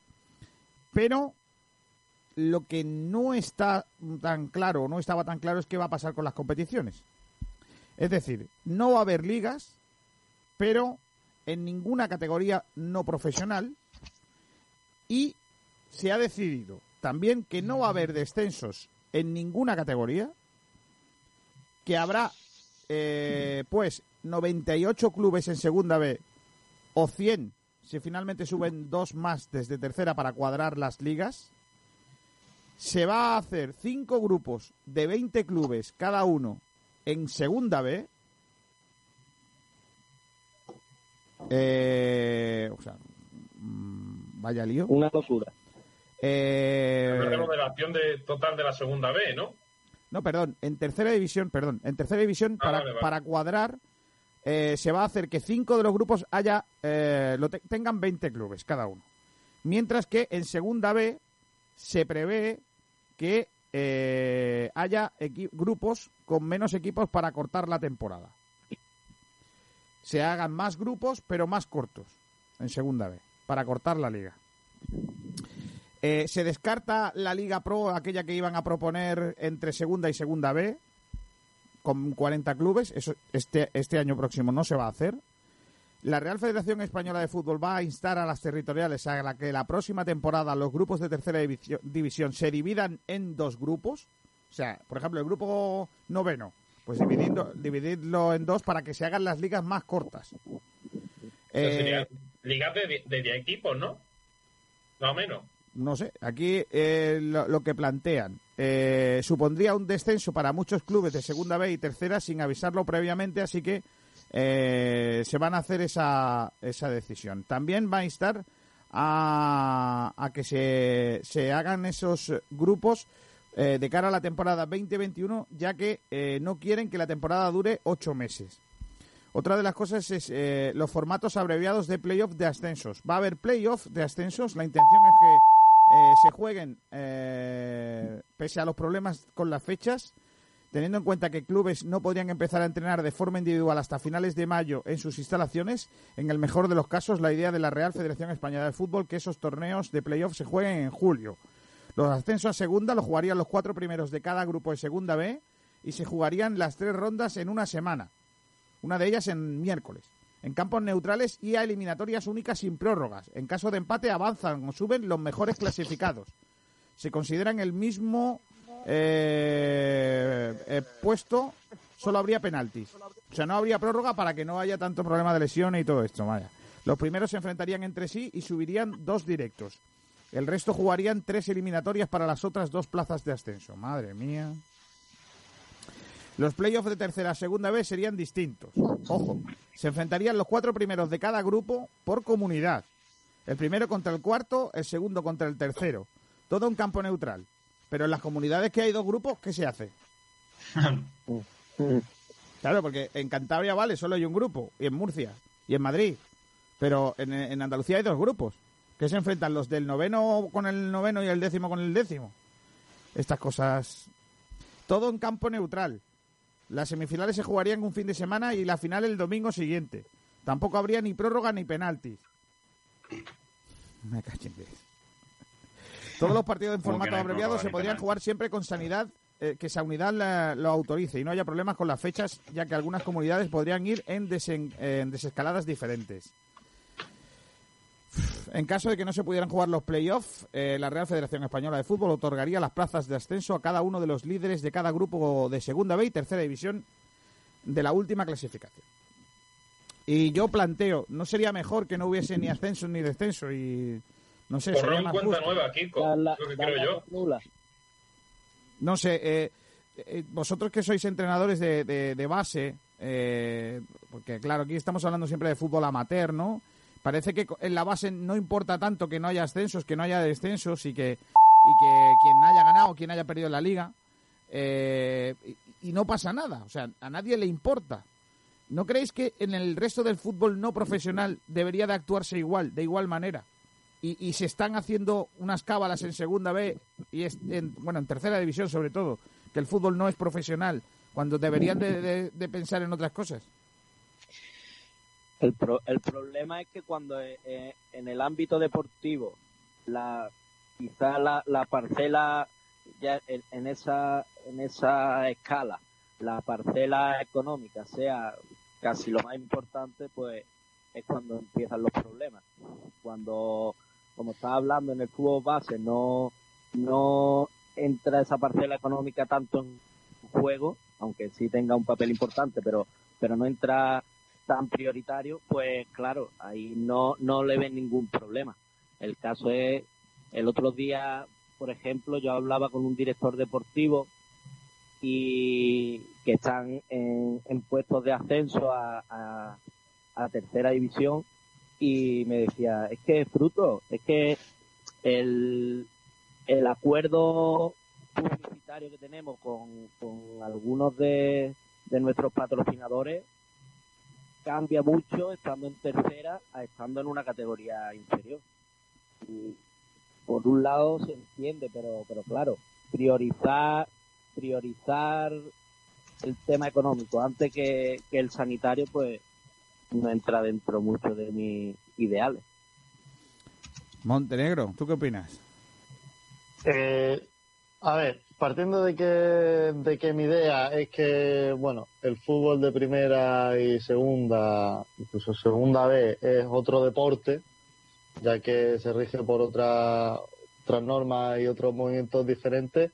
Eh, ya hablamos del bar, que hay en, en, unos y en otros no. Estamos hablando ya de que hay test en, eh, para los equipos más profesionales y en el resto no va a haber esas medidas sanitarias. Eh, entonces, eh, yo diría eh, que nos, nos rijamos, o, a mi criterio, nos deberíamos regir todos por la misma medida y, y, creo que, lo, ideal sería hacer campeones a los campeones de invierno y, y regirnos por cómo ha ido la liga pues la primera en la primera vuelta. Creo que lo más justo es cuando han competido de tú a tú todos los equipos y así año a año próximo los equipos se pondrán las pilas en septiembre. No, bueno, en la segunda vuelta a ver si lo hacemos mejor. Esto al final es, un deporte, es un, el, atleta tiene una carrera y, da igual que corra en su ciudad natal a que corra en Jamaica. Eh, al final el deporte, eh, como el fútbol, debería ser igual. El público de tu estadio eh, no debería influir tanto. En este caso sí, porque incluso la medida de los campos de fútbol pues son totalmente diferentes. Entonces hay un poco discordancia en todos los aspectos. Eh, yo os pregunto, eh, porque aquí se habla de vueltas a las competiciones.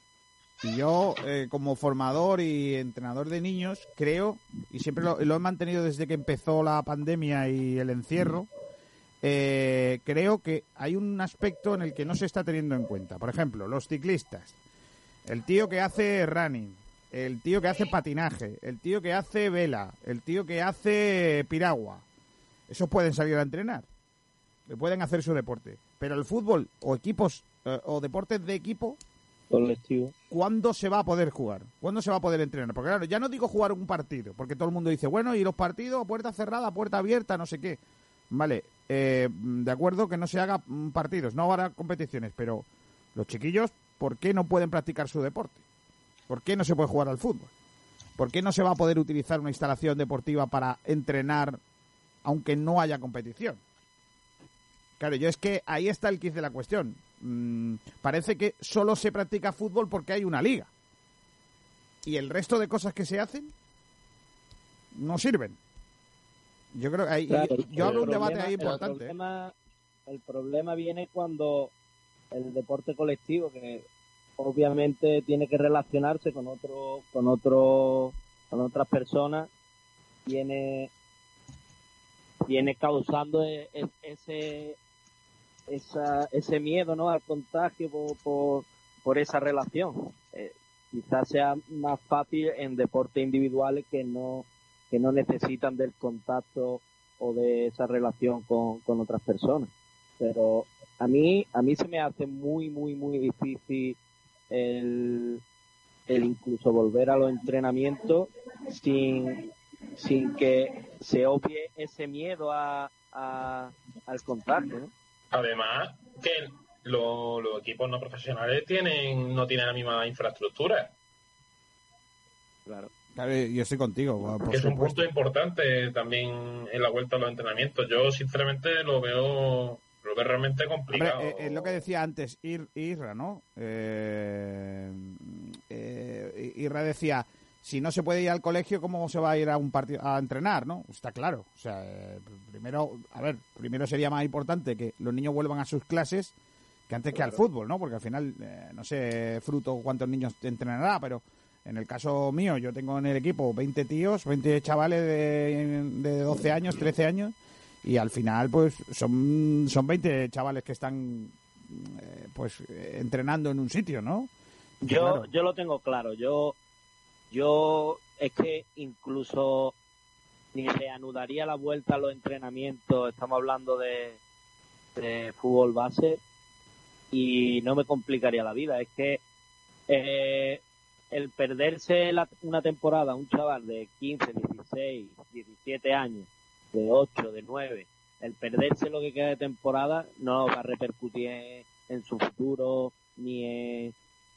Antes, antes tenemos que, que, dar prioridad a, la salud, ya que la temporada que viene Dios dirá.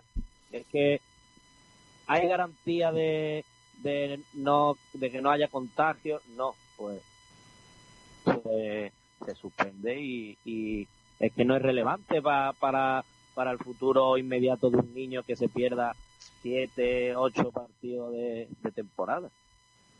No es relevante ni muchísimo menos y yo creo que algo importante que tengamos en cuenta que en el resto del fútbol profesional, no, no profesional deberíamos estar hablando de las mismas cosas.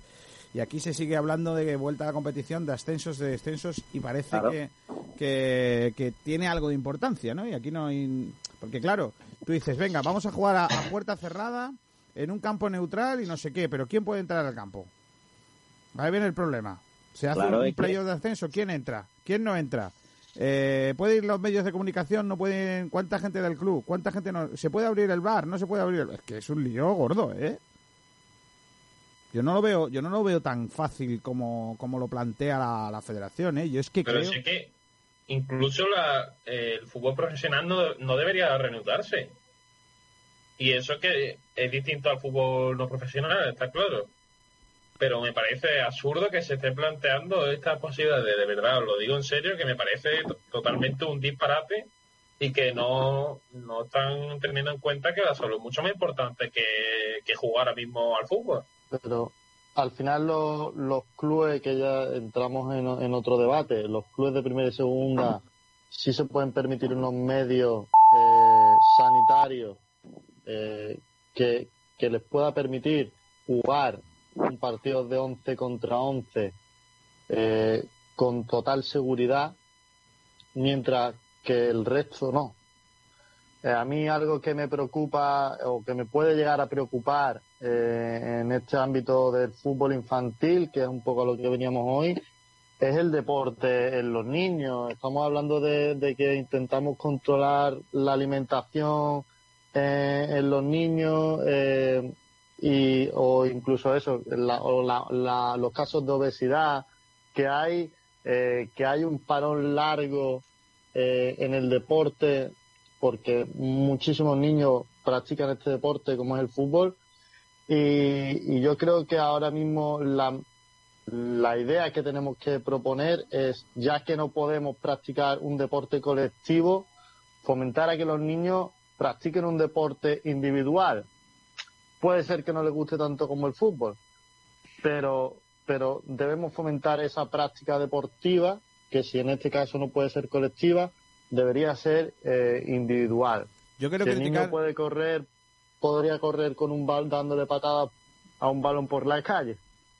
Yo, yo es que en ese sentido creo que, que estamos teniendo todos, insisto, eh, sobre todo yo creo que las autoridades deportivas eh, futbolísticas les falta mm, un poco de empatía con, con al final con, con el mayor número de sus mm, de su clientela, ¿no? Vamos a decirlo así, ¿no? Que la mayoría de la, de el mayor número de, de fichas y licencias que hay en nuestro país son de aficionados y ahí metemos a los niños y es de lo que menos se está hablando.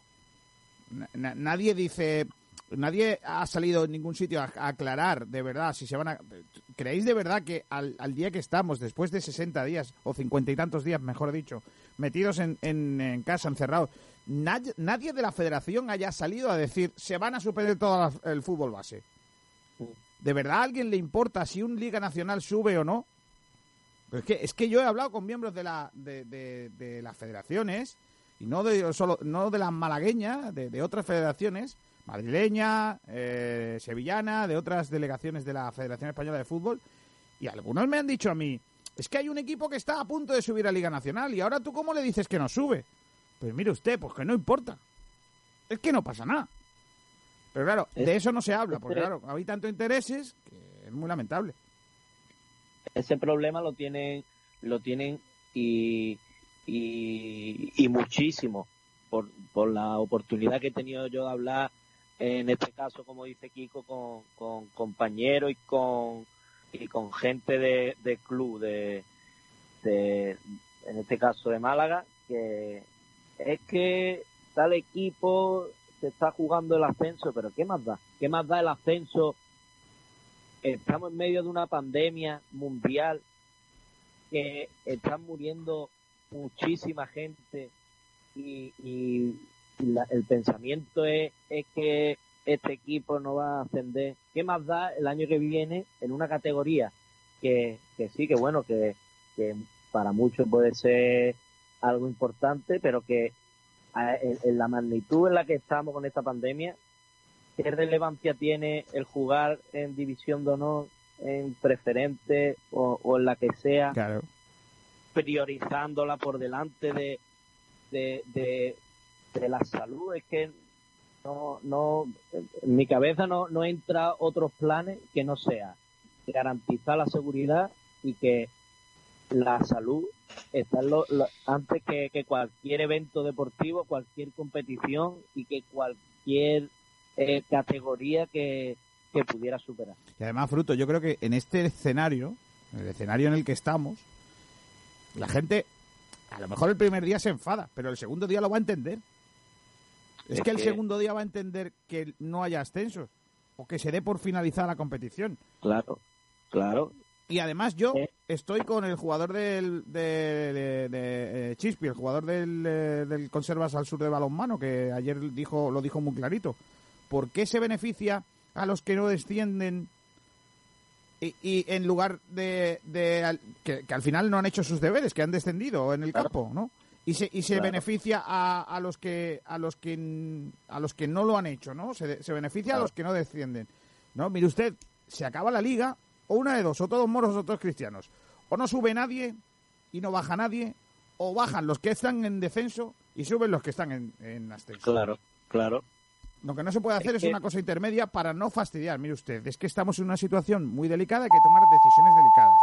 Si un equipo está en descenso, desciéndalo usted. Hubiera estudiado, que es lo que dicen en mi pueblo. Claro. ¿No hay más? Yo es lo que es lo que digo. Lo- los equipos deben hacer los deberes desde septiembre eh, y no esperar a ver si a última hora eh, le ilumina la Virgen y, y se quedan en, en su categoría. Claro, eso es como el que deja para septiembre lo... Me voy a dejar esta para septiembre, que eso es muy de facultad. ¿Eh? Eso en la carrera se hace mucho. Esa, es que me la he dejado para septiembre. Tú eres chalao, chaval. Y ahora si no hay vuelta, y ahora si no hay vuelta, Y si, ¿qué y si pasa? no hay, y si no hay Pues septiembre... eso- ¿eh? Y si no hay y si septiembre, no hay ¿qué pasa? septiembre. Claro. Pues esto, eh, yo, yo es que además lo veo todo...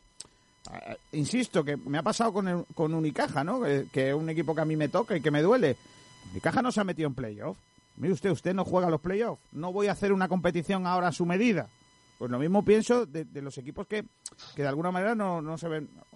Por ejemplo, el, Rincón mismo, ¿no? Rincón está en una posición de, de- de que si hubiese liga podría disputar eh, la, la posibilidad de llegar a ser segundo. eh, incluso, bueno, no sé si primero todavía, pero bueno, de, de luchar con el ascenso. Y oye, le está perjudicando esta decisión. Pues, hijo mío, ¿qué le vamos a hacer? Y mira que me duele, ¿eh? Porque yo quiero ver al, al rincón en donde tiene que estar, que como mínimo en tercera. Pero oye, chico, eh, hubiese- hubiésemos hecho las cosas de otra manera, ¿no? Entonces, bueno, eh, el fútbol es esto y, es así. Y sobre todo, vamos, vamos a ver qué es lo que pasa hoy, qué se decide con el fútbol base, con los niños y, y, en definitiva, qué pasa con, con todo ello.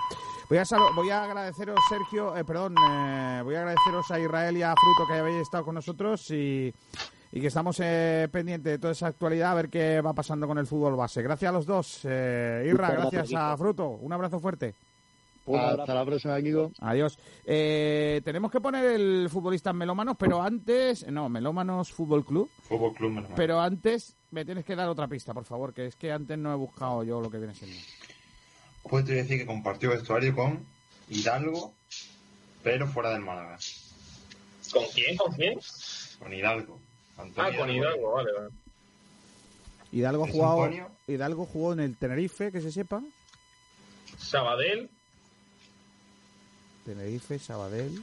¿Dónde más? Yo creo ¿qué que tiene? Es que yo estoy dudando de uno, pero no, no lo tengo claro. yo tenía por ahí a Batista, pero Batista no juega en segunda. Entonces, eh, me queda uno. Es que claro, lo de la doble nacionalidad la tiene. Eh, antes hemos dicho que español había pocas probabilidades de que sea, porque si no hubieras dado la pista de que ¿Puede era ser, español. ¿Puede ser Edgar? No. Uy. Edgar, ¿qué nacionalidad tiene? Angoleña y portuguesa. Es verdad, angoleño. Yo creo que sí, que el que yo digo. Bueno, pues venga, vamos a, a escuchar futbolistas melómanos con Melómano Fútbol Club de nuestro gran Néstor Triviño. Esto va a tardar porque no sé por qué esto va a pedale hoy. Ahora.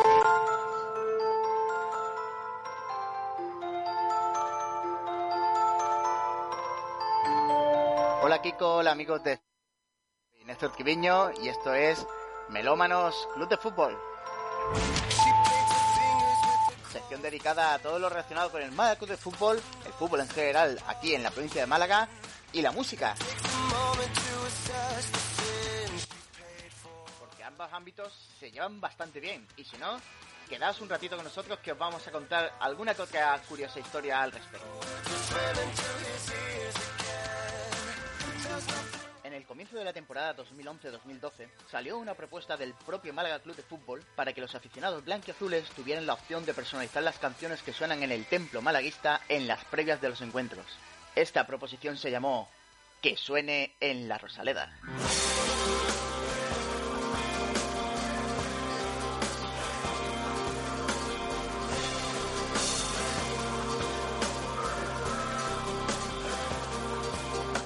Iniciativa se volvería a tomar cada te- pretemporada hasta 2014 y desde aquí preguntamos ¿por qué no retomarla de nuevo, eh? Málaga Club de Fútbol.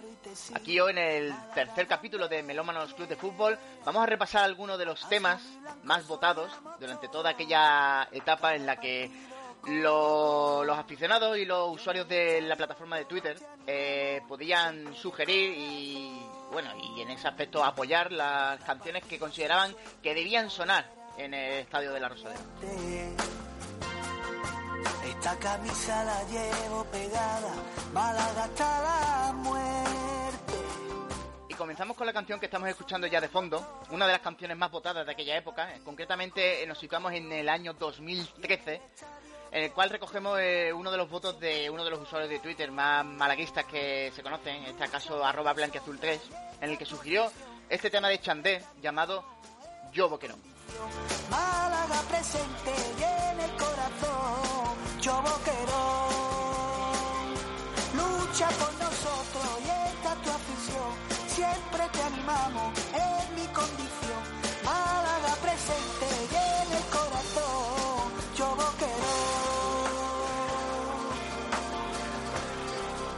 Con uno de los malaguistas más populares también en las redes sociales, eh, arroba Selu Sánchez, que sugirió allá por finales de agosto de 2013 una sintonía de uno de los temas de la pegatina para cantar los goles del equipo, llamada Odisea.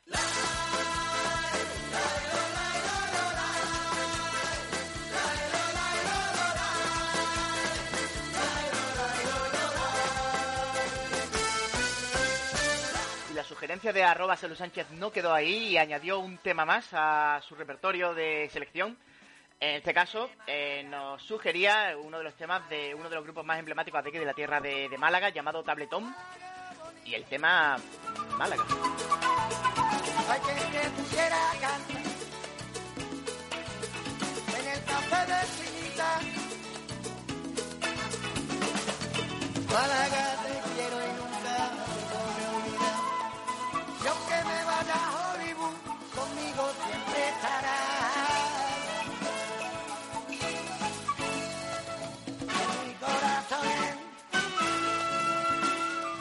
seguimos, seguimos con este ranking de canciones de aficionados, eh, cambiando totalmente de registro y situándonos ahora en finales de septiembre del 2011, el cual el usuario arroba eduveder nos sugería una de las canciones incluidas en la banda sonora de la película de Scorsese Infiltrados, la más que conocida canción de Dropkick Murphys llamada I'm Shipping to Boston.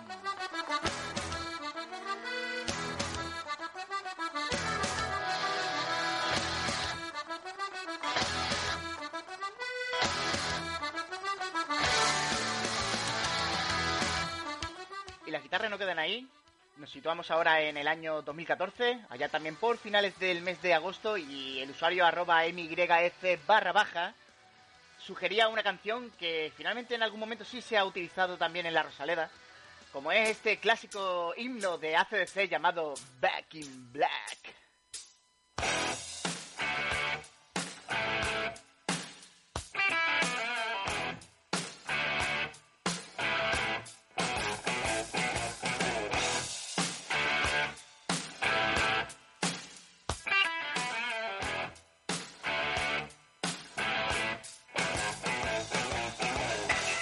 Y sin relajar el tono, vamos a seguir con otra canción muy del estilo, muy de guitarras, también de las más votadas de, de aquella época y probablemente asociada a un cierto juego de fútbol de videoconsola. Eh, sin más dilación, el usuario arroba Thomas Harboe sugirió allá por septiembre de 2011 una canción más que conocida llamada Song 2 del grupo británico Blur.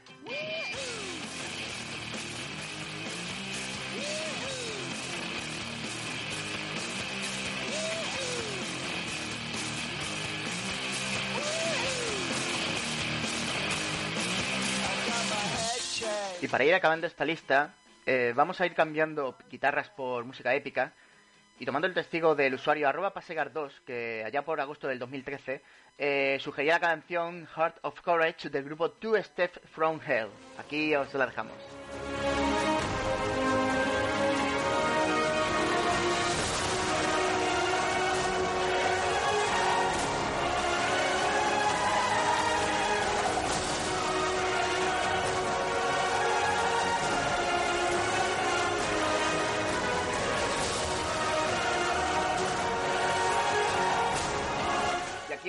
Aquí os digo adiós con la manita, que García y compañía, para remitirnos a un próximo Melómanos Club de Fútbol despidiendo este número 3. Adiós. Un grande nuestro Néstor Triviño, ¿eh? que se curra su, su sección y que está muy chula. ¿eh? Además nos da un aire, un aire ahí especial de música también en nuestro programa. Eh, Pedro, otra pistita, por favor. ¿Puedes o no? A ver, Pedro. ¿Por qué no te escucho, Pedro? Sí, eh, Ahora, te ahora, he ahora. pillado, ¿eh? Yo estaba entre dos. Y luego ya con la última pista de Hidalgo Ya- ah, sí ya la- lo ya he estado viendo en vez de fútbol. Ya hay muchos que lo han, eh, lo han encontrado, Pedrito. Ya había gentecilla que lo ha adivinado. Entonces he tenido que ponerlo por redes. Ah, bueno, no verdad. lo miréis, no lo miréis. Es verdad, verdad, verdad. Me lo has dicho antes. Es que, ¿por qué me lo dice? Eh, Pero era el que tú decías, ese, Carlos. Bueno, ya, ya, es verdad, verdad. O sea, han dicho muchos nombres. Me has dado una pizza, me has dado una pizza. Vale, eh, Sergio Ramírez, ¿alguna novedad en la salida de jugadores en el estadio de la Rosaleda? ¿Han hablado alguno más? Bueno, pues sí, tenemos eh, varias novedades eh, porque Pacheco también ha, ha hablado, Pacheco también ha, hecho sus declaraciones eh, a la salida de, de, bueno, pues de haberse hecho esos primeros test y, bueno, palabras textuales, hay muchos trabajadores que van a trabajar que tienen mayor riesgo que nosotros. Hay que respetar todas las opiniones, pero yo quiero volver a nuestro trabajo. Habrá riesgos que habrá que correr como todos.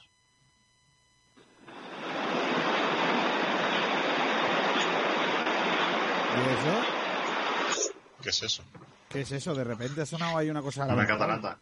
No sé, Sí. Es como de repente si hubiese Oh. venido encima el mundo, un tsunami o algo. En fin, eh, vamos rápidamente con el baloncesto, chicos. Álvaro, tenemos muchos temas encima de la mesa. Voy a despedir primero que nada a Carlitos Gil. Adiós, Carlitos. Adiós. Me meto ya en el baloncesto. Saludo a Álvaro Suárez. Hola, Alvarito. Muy buenas, Kiko, buenas compañeros. Saludo ya también a nuestro compañero Tomás Medina. Hola, Tomás. Hola, buenas tardes. Eh, le digo también adiós a Chesco. Adiós, Chesco. Hasta la próxima, Kiko. Se quedan aquí Sergio Ramírez y Pedrito un poquito más. Eh, vamos a empezar por lo, lo primero, ¿no? Que es el anuncio de la retirada de, de Vázquez, de Fran Vázquez. Sí, se- todavía no es oficial. eh, está previsto que mañana jueves el, el jugador ofrezca una rueda de prensa, suponemos que virtual, para o hará algún tipo de comunicado anunciando que, que deja la, las canchas y la verdad es que deja atrás un jugador histórico de la liga, pero muy, muy histórico. A lo mejor eh, no es el primero que te viene a la mente si piensas en, en, jugadores españoles históricos, porque a lo mejor no ha estado tan ligado con, con esa selección española, pero está muy arriba, tan arriba que es el primero de, el máximo taponador de, de la historia de la liga y de Unicaja, por cierto, y deja una carrera legendaria. Sus años en el Barcelona son tremendos. Eh, aquí en Málaga, la verdad es que fue un poco su, su explosión, ¿no? Vamos a decirlo así, ¿no? Ahí es donde... A mí sí que me resultó un poco llamativo cuando se fue a aquel Acasbayu Girona, ¿no? Eh... Y fue el primer traspaso gordo del club, precisamente, porque el Acasbayu en aquella época pagó un millón de euros por su ficha, por, por llevárselo. Que en aquella época un millón para un jugador de baloncesto era una barbaridad. Eh, nunca entendí muy bien ese movimiento del jugador, ¿eh? No, digo, no digo de Unicaja, porque si Unicaja le ofrecen un millón de euros, ya te digo yo que lo entiendo, ¿no? Pero, pero lo, lo que yo no entendí cómo lo hizo el jugador, por qué lo hizo. Pero bueno, eh, me imagino que buscando dinero o que otra cosa, ¿no? Y como él siempre dijo que no estaba muy por la labor de ir a la NBA, que es un poco sorprendente, ¿no? Que después han ido jugadores que eran peores que él a la NBA. Sí, y de hecho además él, tenía opción de ir a la NBA y en buenas condiciones. No, es, no fue un jugador que a lo mejor eh, lo llamara a la NBA para, pues es un contrato de, de 10 días o hacer unos campos en verano. No, en el draft de la NBA fue drafteado como el número 11. O sea, en 2005 para los equipos de la NBA era uno de los 11 jugadores con mayor proyección de, eso se trata un poco el draft. Y aún así decidió no ir, priorizó a, su familia. La verdad es que para él eh, quedarse aquí en España era, era muy importante. De hecho, también antepuso, por ejemplo, a su familia a la, a la selección muchas, muchas veces. Por eso no, mm, también las lesiones, por supuesto, en 2006, en el Mundial de España de 2006, no fue por, por una lesión de espalda, pero ese es un poco el, puntito en, su esa pequeña mancha de no haber recuerdo, la NBA o de haber triunfado más con la selección. Yo recuerdo haber hablado con él de eso, de la NBA, y él tenerlo, pero clarísimo. ¿eh? Él lo tenía muy claro de primera hora que él no pintaba nada en Estados Unidos. Yo lo he hablado eh, eh, en alguna ocasión con él cuando se podía hablar con los jugadores y te puedo garantizar que él lo tenía absolutamente claro, ¿eh? porque además, claro, imagínate, ¿no? Yo siempre le he preguntado ¿cuándo te vas a ir la NBA? ¿Cuándo vas a estar con los tuyos, no?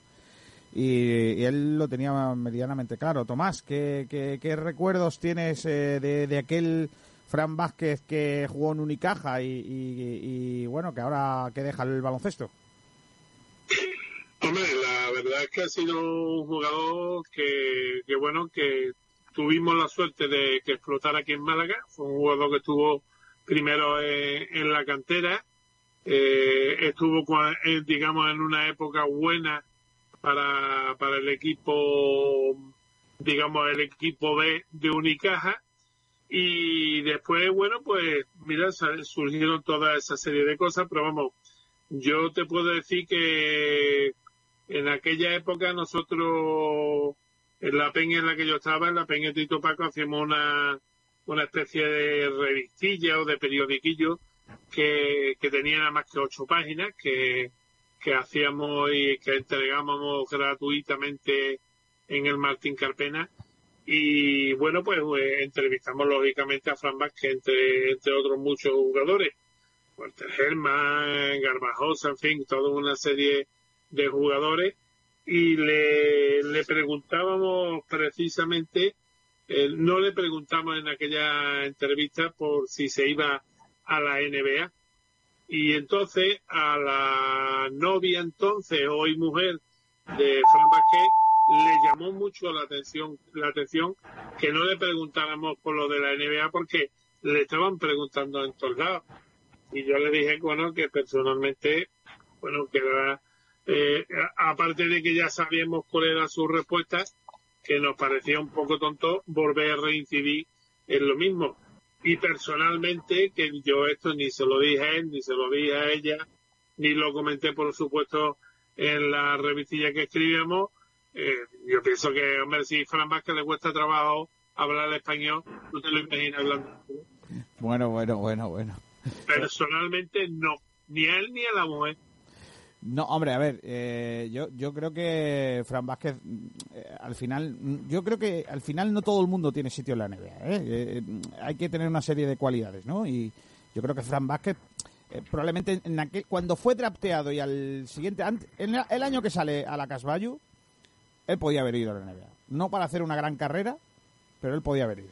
Lo que pasa es que, claro, eh, mm, es verdad que no, no le veía yo haciendo Kiko, carrera, ¿eh? no, no le veía haciendo carrera.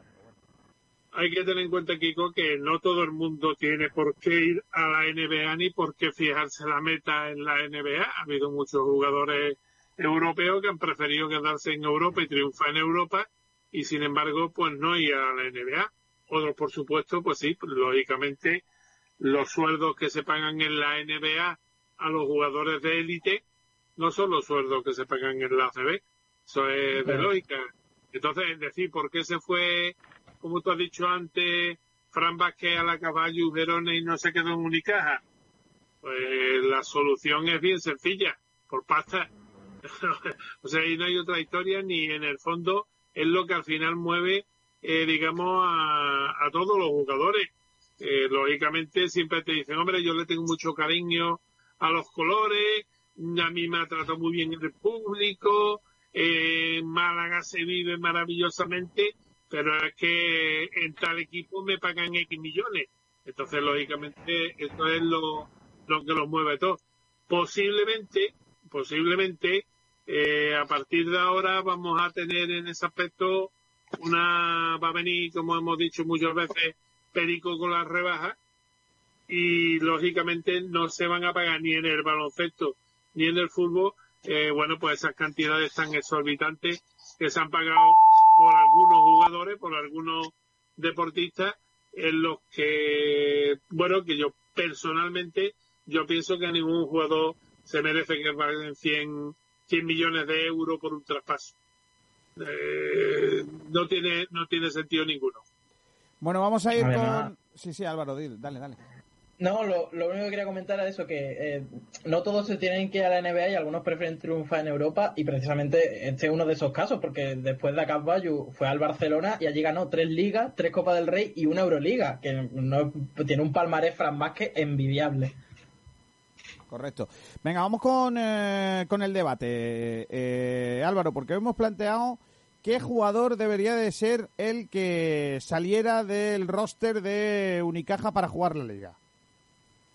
Correcto, tenemos 13 jugadores disponibles para disputar esa, ese posible eh, playoff de, de, la, de la liga y hay que hacer un descarte, solo pueden jugar 12 y yo creo que el debate se perfila más bien entre, entre dos nombres que son la, la doble, ¿no? Ellegar y Egin, porque el resto, bueno, no vas a sacar a ninguno de los nuevos fichajes, porque aparte de que están rindiendo bien, para eso los has traído, eh, y el resto ya son piezas claves del equipo, son el bloque nacional y por lo tanto las dos piezas que más se descuelgan son Egin y Elegar. Y yo ya lo digo, para mí el que debería ser el descarte es Elegar, porque me falta me faltaría alguien para acompañar a Butiel, que sería Egin un poco el que le podría dar descanso, o Bachitsky, entonces prefiero sacrificar un pivot y, y respaldar un poco más a- al, al alero.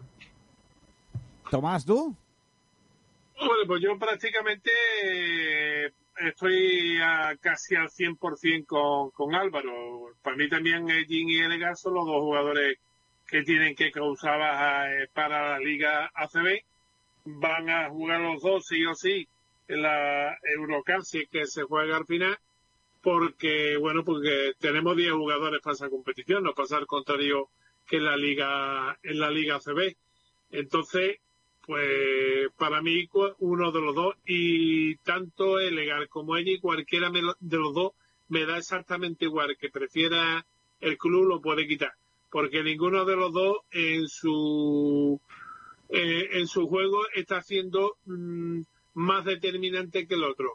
Elegar es un tío que se esconde una barbaridad y Ellen es un tío que nos lo vendieron como un, un alero anotador y demás, pero bueno, más bien un alero penetrador o un ala bajo. O sea que realmente Simonovic yo creo que lo hace mejor que cualquiera de los dos. Así que no, no creo que tengan en ese aspecto mucho, muchos problemas el club a la hora de determinar a quién deja fuera y donde sí vamos a tener problemas, lógicamente, va a ser en la, en la Eurocup, porque, bueno, nos van a faltar algunos hombres que ahora mismo yo creo que van a formar parte de la base, como son los últimos fichajes que se han hecho, y que son la base para el equipo ACB, pero por desgracia no lo vamos a tener eh, en el equipo de Eurocup. Bueno, eh, no, no sé si, si la gente lo tiene tan claro. Eh, vosotros lo habéis tenido absolutamente claro. la gran pregunta es si lo tiene Casimiro. Mm.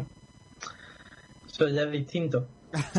Hombre, yo supongo que, que, Casimiro también.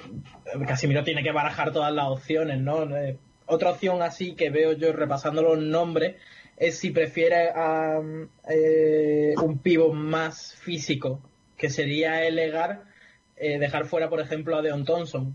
Que bueno, Thompson ha tenido momentos, ha tenido muy buenos partidos cuando está bien, cuando tiene bien la mano desde, desde el perímetro, es un, es un tío muy peligroso porque es un poco como Simonovic, ¿no? Un, un interior que te puede clavar un triple en cualquier momento y eso siempre es una amenaza. Pero si lo que prefiere eh, Casimiro es buscar un perfil más físico en el interior, igual deja fuera a Thompson para incluir a Elegar. Repetimos, Elegar no ha cumplido en ningún momento con ese perfil físico, no cumplió con ningún perfil en general, yo creo.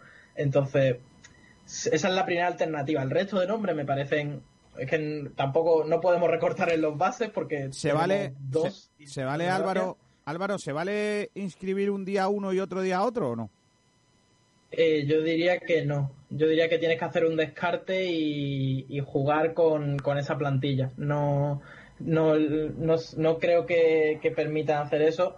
Porque por ejemplo si no el, el Madrid supongo que también tiene ese, ese problema de vamos para el Madrid no es un problema para el Madrid es una ventaja absoluta el, eh, la profundidad que tiene y poder eh, cambiar un poco el equipo cuando, cuando le vengan ganas.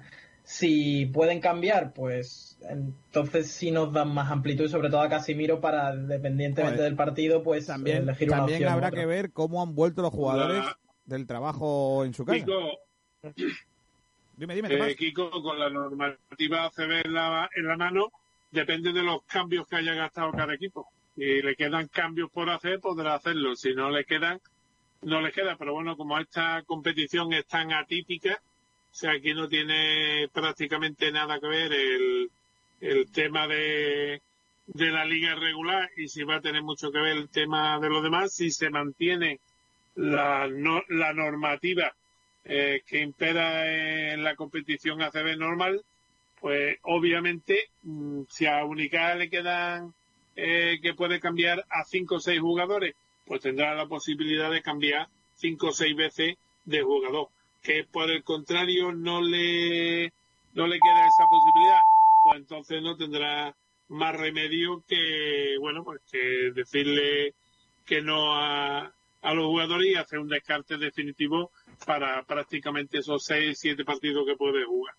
En ese orden de cosas, eh, habrá que ver qué es lo que hace Unicaja, más también teniendo en cuenta la posibilidad que tiene eh, el, este estado o esta situación particular de la competición de que los jugadores presionen para tener más descanso y por ende incluso que haya más jugadores en la posibilidad de meter en el roster, que eso es algo que, que igual se puede plantear, ¿no? En algún momento dado, igual que en el fútbol se está planteando, pues, que no haya prórrogas o que no haya no sé qué, a lo mejor en el baloncesto dice, bueno, venga, ampliamos para que en la plantilla haya dos jugadores más. No sé si eso se puede dar, pero bueno, dentro de la locura... Yo creo que para, yo creo que para las competiciones que estamos hablando ahora mismo, eh, que estamos hablando de una final a 8 en Eurocup y otra final a 8 en, Liga CB.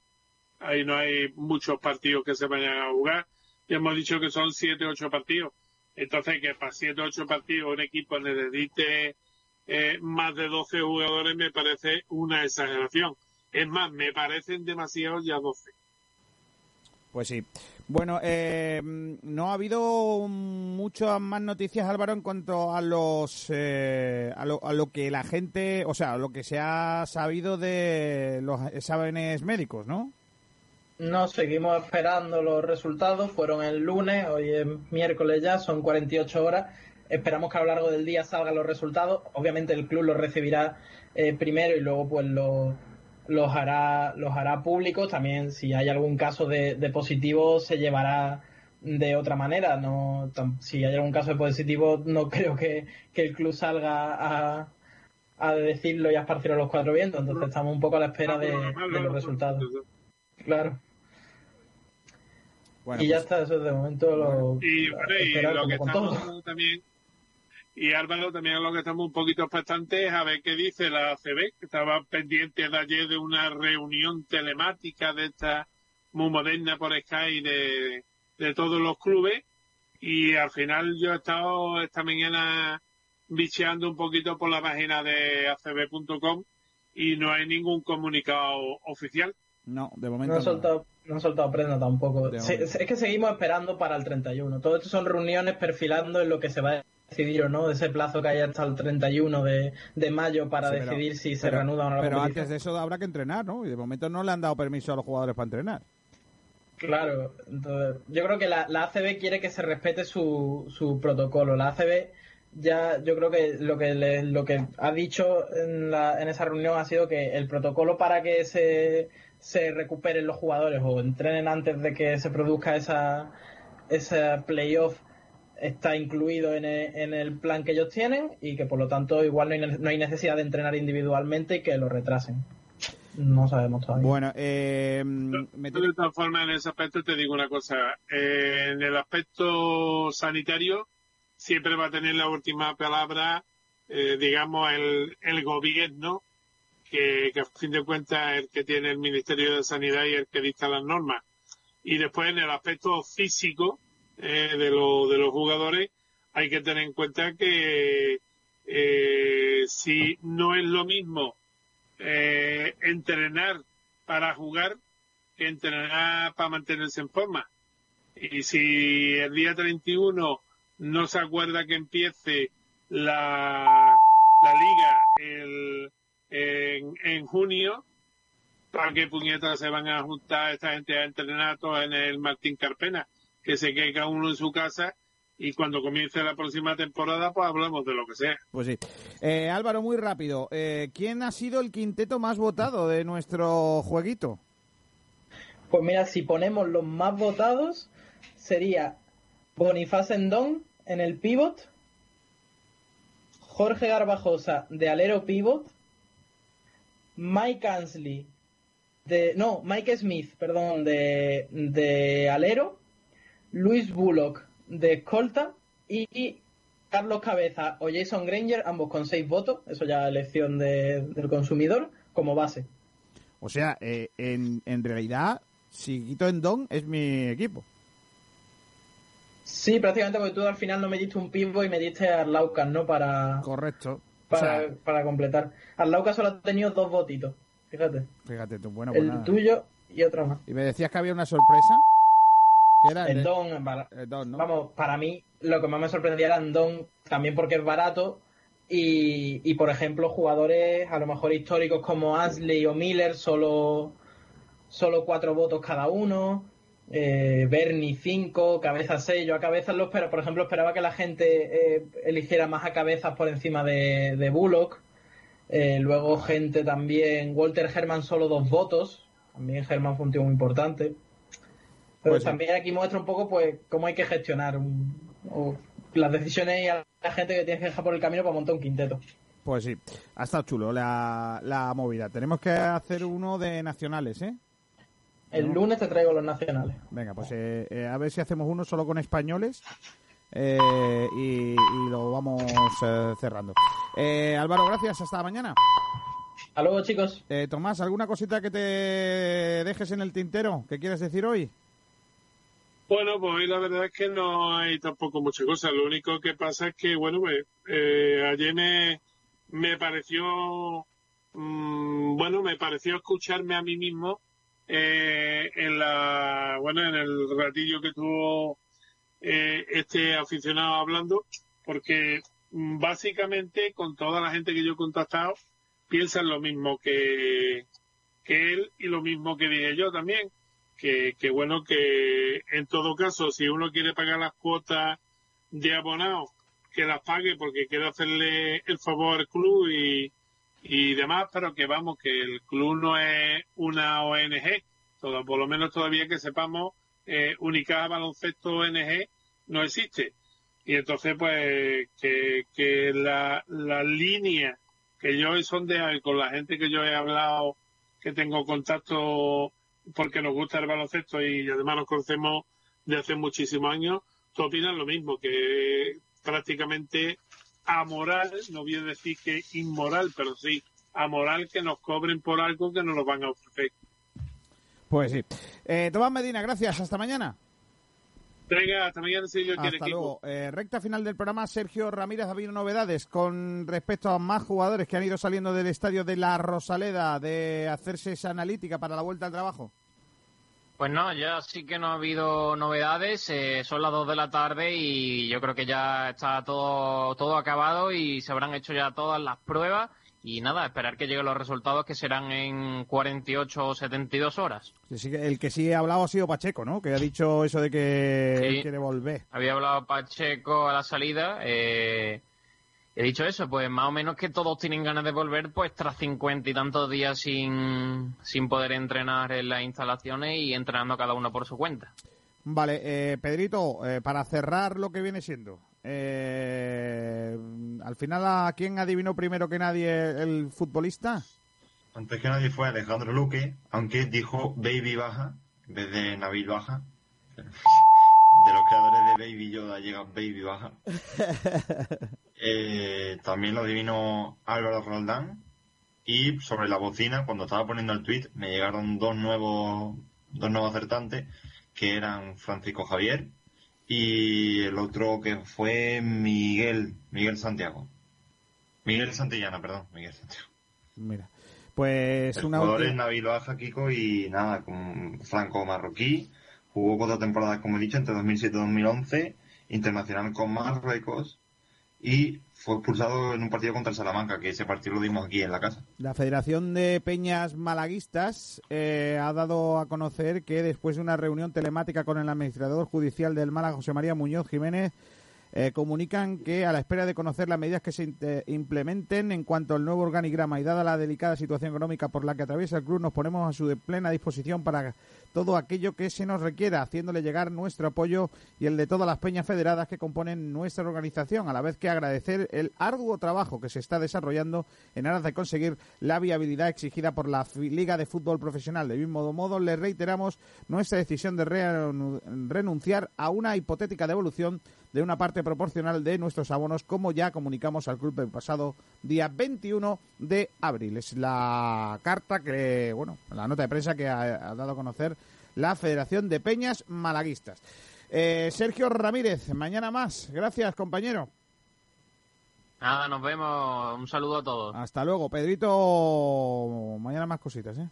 Sí, y por cierto, déjame acabar con una cosa, porque en el Cádiz sí ha habido novedades, y como ya estaba previsto, Fali no se ha presentado a, al- ¿En a serio? las pruebas de... Sí, sí. Ha acudido toda la plantilla menos él. ¿Y ahora qué? En fin, pues no sé qué hará el club. Mm, Yo creo que si fuera el club, pues lo sancionaría. Pero bueno, vamos a ver qué ocurre. Si volverá o ha sido una rabieta de un día. Tiene que estar, Que no creo. tiene que estar el vecino frito por porque se vaya a entrenar para no que no le siga robando el wifi, ¿no? Totalmente. Y el frutero también, que dirá, déjame ya la play. Déjame la play, ¿no? Hay que recordar que este señor ganó el torneo de play del FIFA sin tener play, sin tener wifi. Sí. ¿Eh? Eh, y ahora tampoco tiene ganas de pasarse de pasar la analítica esta famosa. Madre mía. Si, lo si no se lo hubiesen dicho, si, hubiese- si hubiesen dicho, no vamos a realizar la prueba, se hubiese quejado y hubiese dicho, ¿por qué no? Yo quiero mi prueba. Seguro, ¿eh? Pero ¿estás seguro que es que no ha querido ir o es que se ha quedado dormido? No, no, si es que él se manifestó con que no quería ir, que no iba a ir, si eso a la- a- no quería volver a los entrenamientos ni nada, y lo ha hecho de momento. Eh, eh, este muchacho se puede decir que es objetor de conciencia de pasar pruebas. No de...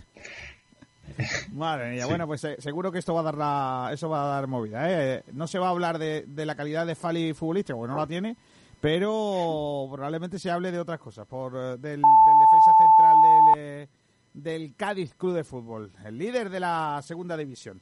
Adiós, Pedrito, hasta mañana. Venga, nos vemos. Eh, nosotros nos vamos a marchar, se van a quedar con el resto de la programación. El saludo de Kiko García en nombre de todo el equipo de deportes, eh, todo el equipo de Sport Direct Radio. Mañana volvemos a partir de las 12 del mediodía. Ya saben que esta tarde de 5 a 7 reponemos las mañanas de mm, Sport Direct Radio con José Albarracín y que a partir de las 8 de la tarde estamos en el libre albedrío Malaguita con todo lo que viene siendo esa locura de programa. Hasta entonces, sean ustedes felices. Adiós.